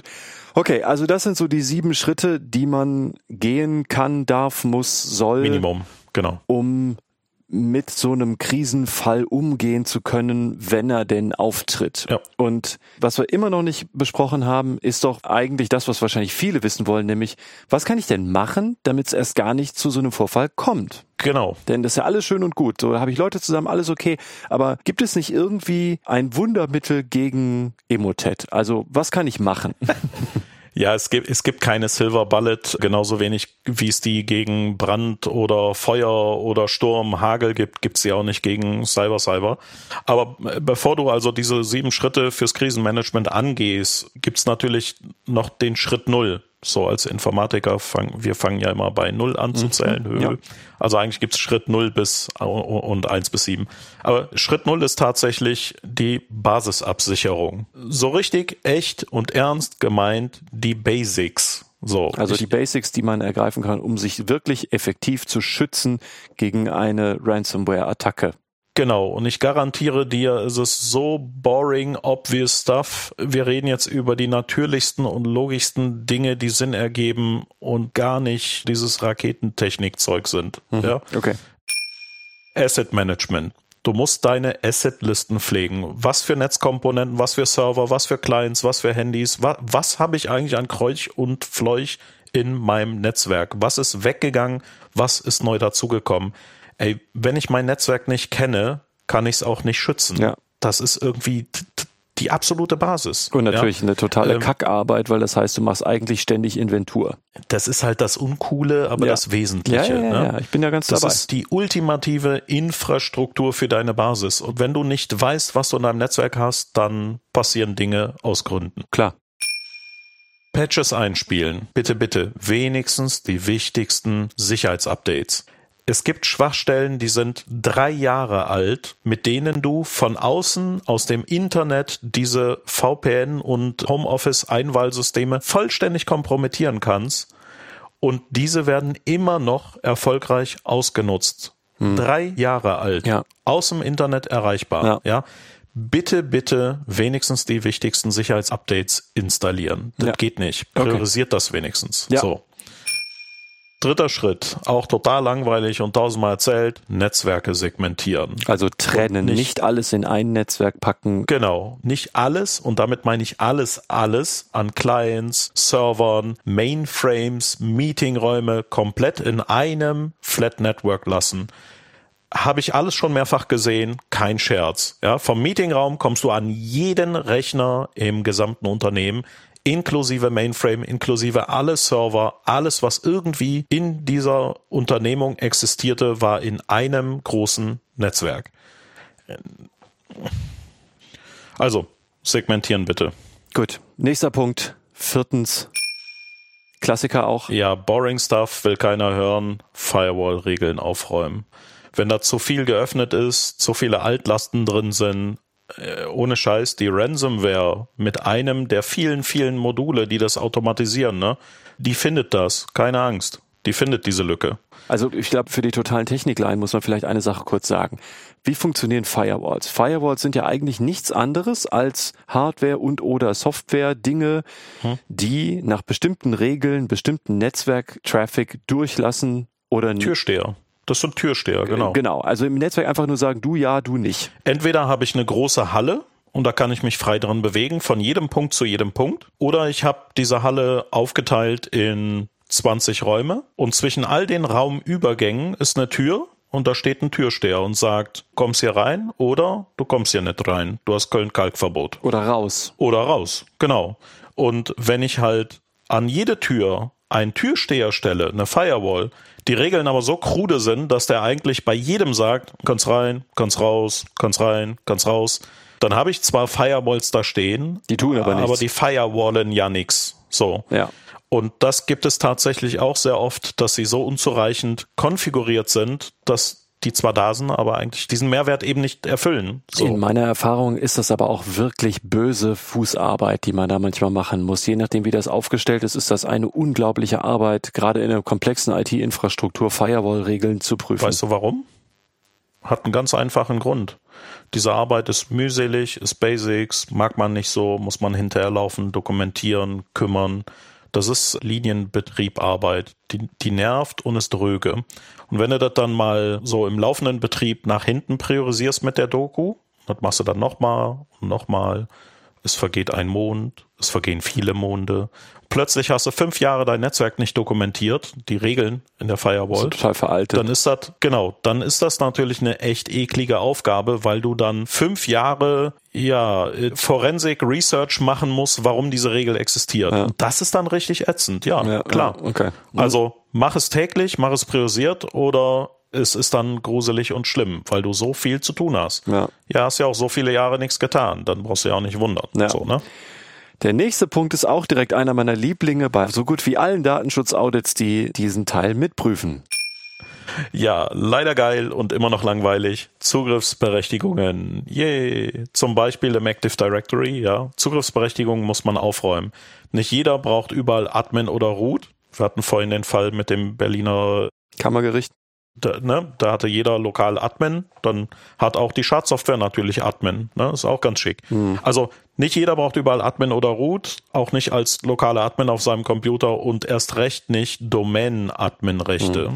Ja. Und wer dazu mehr wissen möchte, kann sich eigentlich die Folge zum Identity und Access Management aus dem letzten Jahr anhören. War die nicht auch mit dem André, Dr. André Kudra? Doch, Doch ne? Das ist ja, die Folge genau. 28 Identity und Access Management. Also mal reinhören. Hervorragend. Und jetzt hast du einen Spezialtipp gemacht, jetzt mache ich auch noch einen obendrauf. Wenn wir bei den Zugriffen sind, für große Umgebungen mit mehreren Standorten hast du einen sogenannten Forest im Active Directory. Also einer ist ein Tree und mehrere sind ein Forest. Okay.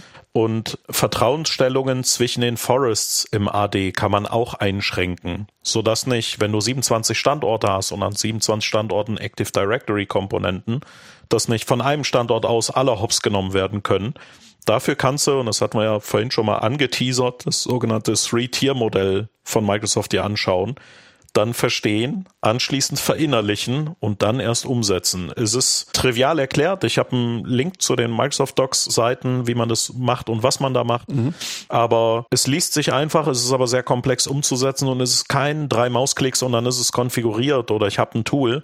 Das ist ein Konzept und ein Zugriffs- oder Zugangsberechtigungskonzept und Vertrauensstellungen in einer komplexen Architektur abzuschotten da brauchst du Hirnschmalz für. Das ist nichts Triviales, aber für große Umgebungen lohnt sich das, weil du damit dafür sorgst, dass eine solche Ransomware oder eine Kompromittierung oder so sich nur lokal auswirken kann und nicht komplett ausbreitet. Mhm. Ja, also im, im schlimmsten Fall kann das wie bei Merck bedeuten, dass weltweit alles gekryptet war und nichts mehr ging. Ja. Weil die komplette Domäne hochgenommen wurde. Gut. Und dann haben wir noch drei Punkte. Der drittletzte ist Administration mit Multifactor Authentication. Ich kann echt nicht oft genug betonen, das ist so essentiell, so banal und trotzdem so selten eingesetzt, ja. Äh, Entschuldigung, noch ganz kurz für die Laien, die nicht wissen, was Multifaktor-Authentisierung ist. Ja. Also eben nicht nur eine Kombination von Nutzername und Passwort, sondern einen weiteren oder vielleicht sogar mehrere weitere Faktoren zur Authentisierung hinzufügen. Also genau. die Verbraucher kennen das unter so SMS übers Handy, wo man einen Code kriegt, den man noch eingeben muss, oder man hat einen Hardware-USB-Schlüssel, den man irgendwo dran klemmt oder so. Also High Level oder ganz neutral aus der Definition heraus sind es drei Dinge, nämlich ich habe was, mhm. ein Hardware-Token, ja. ich weiß was, ein Passwort oder Geheimnis, oder ich bin was, mhm. Fingerabdruck, Iris-Scanner, whatever. Mhm. Ne? Also ich habe was, ich weiß was, ich bin was. Und eine Multifactor-Authentication kann mehrere Kombinationen, mindestens zwei, dann habe ich eine Zwei-Faktor-Authentisierung nutzen oder eben auch entsprechend kombinieren. Mhm. Nicht Multifaktor oder Zwei-Faktor Authentication ist, ich logge mich auf ein System ein, gebe User-Passwort ein, von da aus auf das nächste System gebe nochmal User ein Passwort ein. Das ist zweimal derselbe Faktor Nämlich Authentication. Ja, mhm. hat's auch schon gegeben, mhm. habe ich bei Audits erlebt und habe gesagt, was? Nicht so eine gute Idee. Das, ist, das ist, nee, krude so, geh weg. Aber was man bei MFA oft genug hört, ist so die Ausrede, ja, aber dann brauche ich ja Hardware. Ne? Dann brauche ich so ein Hardware-Token oder was auch immer. Alles Ausrede. Dann nehmt wenigstens die Software-Variante, die es irgendwie gibt, so ein kleines OTA-Tool oder so. Es ist immer noch deutlich mehr Schutz als gar nichts außer ein nackeliges Passwort. Ne? Wir haben ja vorhin gehört, Passwörter kann ich auslesen mit automatisch mit der Software. Nehmt einen zweiten Faktor dazu. Bitte, bitte, bitte mit Zucker oben drauf. Wenigstens für die Admins. Einverstanden. Vorletzter Teil. Backups, Backups, Backups. Am besten mit Offline-Backups und, jetzt wird's magisch, weil das ist die Fleißarbeit, Wiederherstellungstests. Ja. Hatte ich schon erwähnt, Backups machen, auch offline haben und die Wiederherstellung testen. Also offline heißt ein Backup so vom Netzwerk trennen, dass egal was für eine Privilegieneskalation kommt, egal was für Zugriffsrechte diese Software sich selber nimmt, egal, egal, egal, irgendwo körperlich getrennt von einem Netzwerk mit gezogenem Netzwerkstecker, komplett ab vom Netz liegt irgendwo noch ein Satz Daten. Ganz banales Beispiel. Wenn du jetzt als Anwalt in deiner kleinen Kanzlei zwei Rechner hast, hm.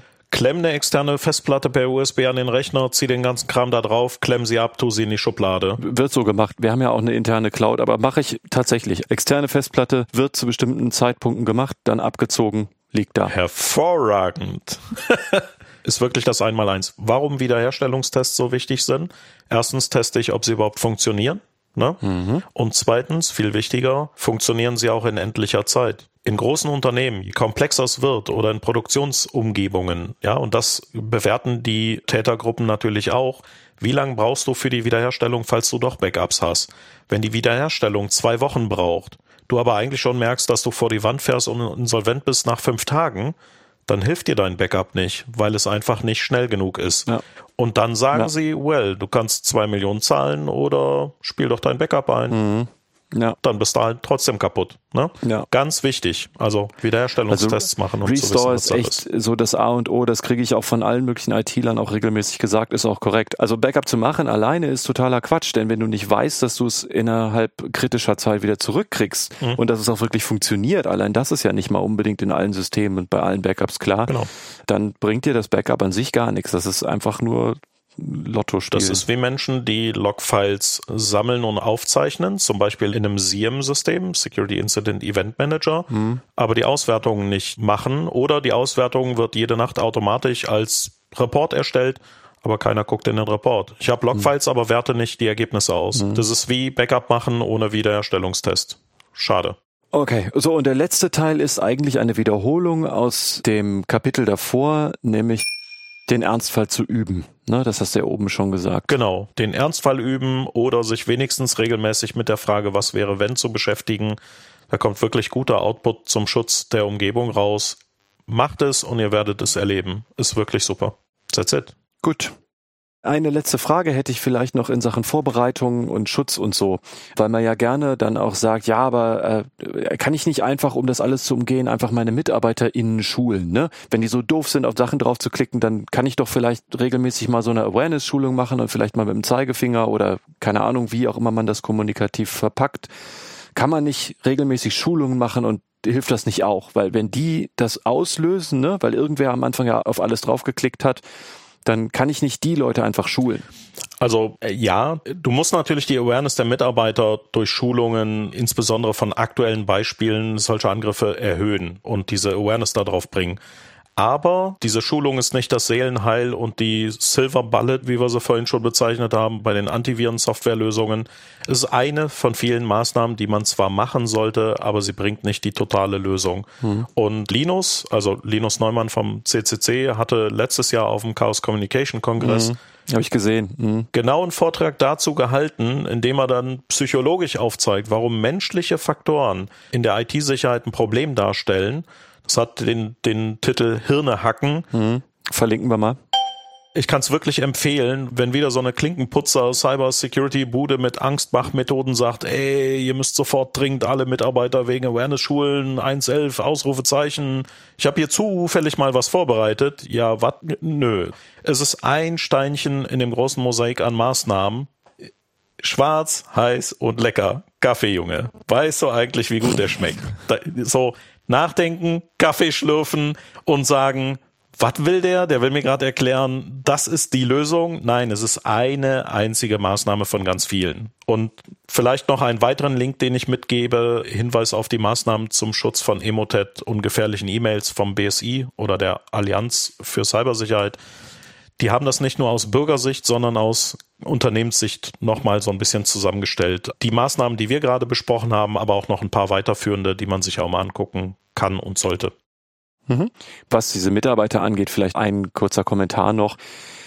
Das bringt natürlich nie hundertprozentige Sicherheit, denn wir haben ja gesehen, dass manche E-Mails so echt wirken, dass selbst langjährige Experten nicht dahinter kämen, dass die fake sind. Man kann Wahrscheinlichkeiten schon senken, dass Blödsinn angeklickt wird, aber 100% verhindern kann man es auch im Idealfall nicht. Also klar, Awareness-Schulung schon eine gute Idee, aber es ist kein Ersatz für die anderen Schritte, die wir skizziert haben. Die Kombination macht's halt aus. Ne? Ich benutze ein Antivirus, ich räume die Firewall-Regeln auf, ich bringe den Mitarbeitern bei, denk mal nach, bevor du draufklickst, unterwegs und achte mal drauf. Ich mache all die Maßnahmen, die wir da erwähnt haben. Und das Zusammenspiel sorgt ja dafür, dass es dann eigentlich nicht mehr Peng macht, sondern vielleicht nur noch Puff. Gut. Lass uns abschließen mit dem Fazit.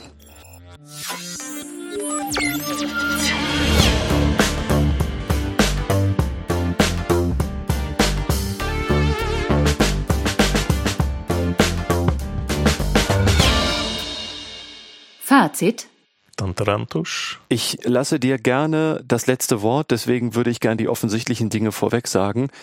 Also klar ist, Ransomware gelangt fast immer über ein unvorsichtiges oder ahnungsloses Verhalten einer Person im Unternehmen auf einen Unternehmenscomputer. Das kann man eigentlich sagen. Es lässt sich auch nicht komplett verhindern, wie wir gerade zuletzt noch gesagt haben.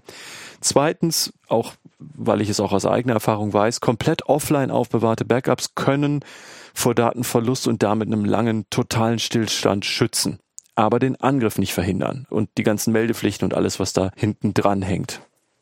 Deine Fazitpunkte. Ja, ich habe zuletzt ja gesagt, Awareness-Schulungen sind nicht die Silver Bullet.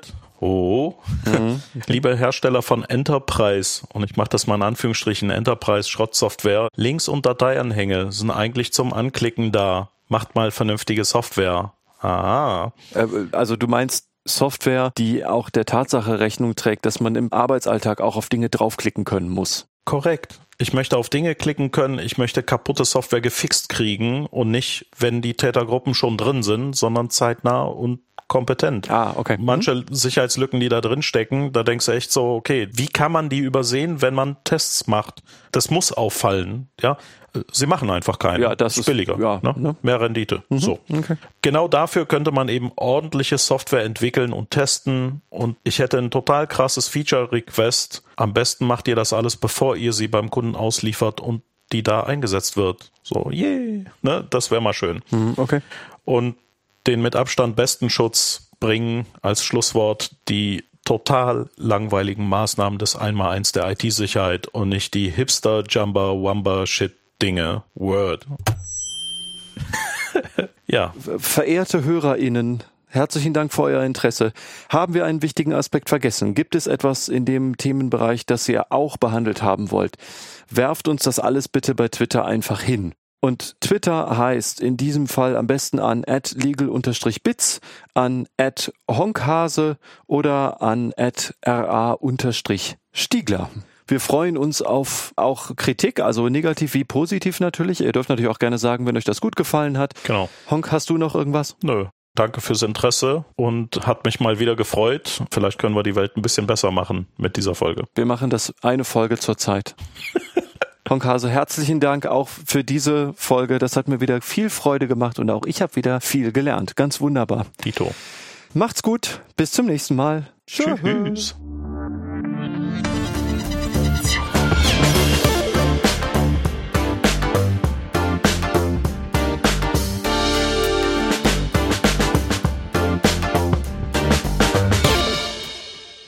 Legal Bits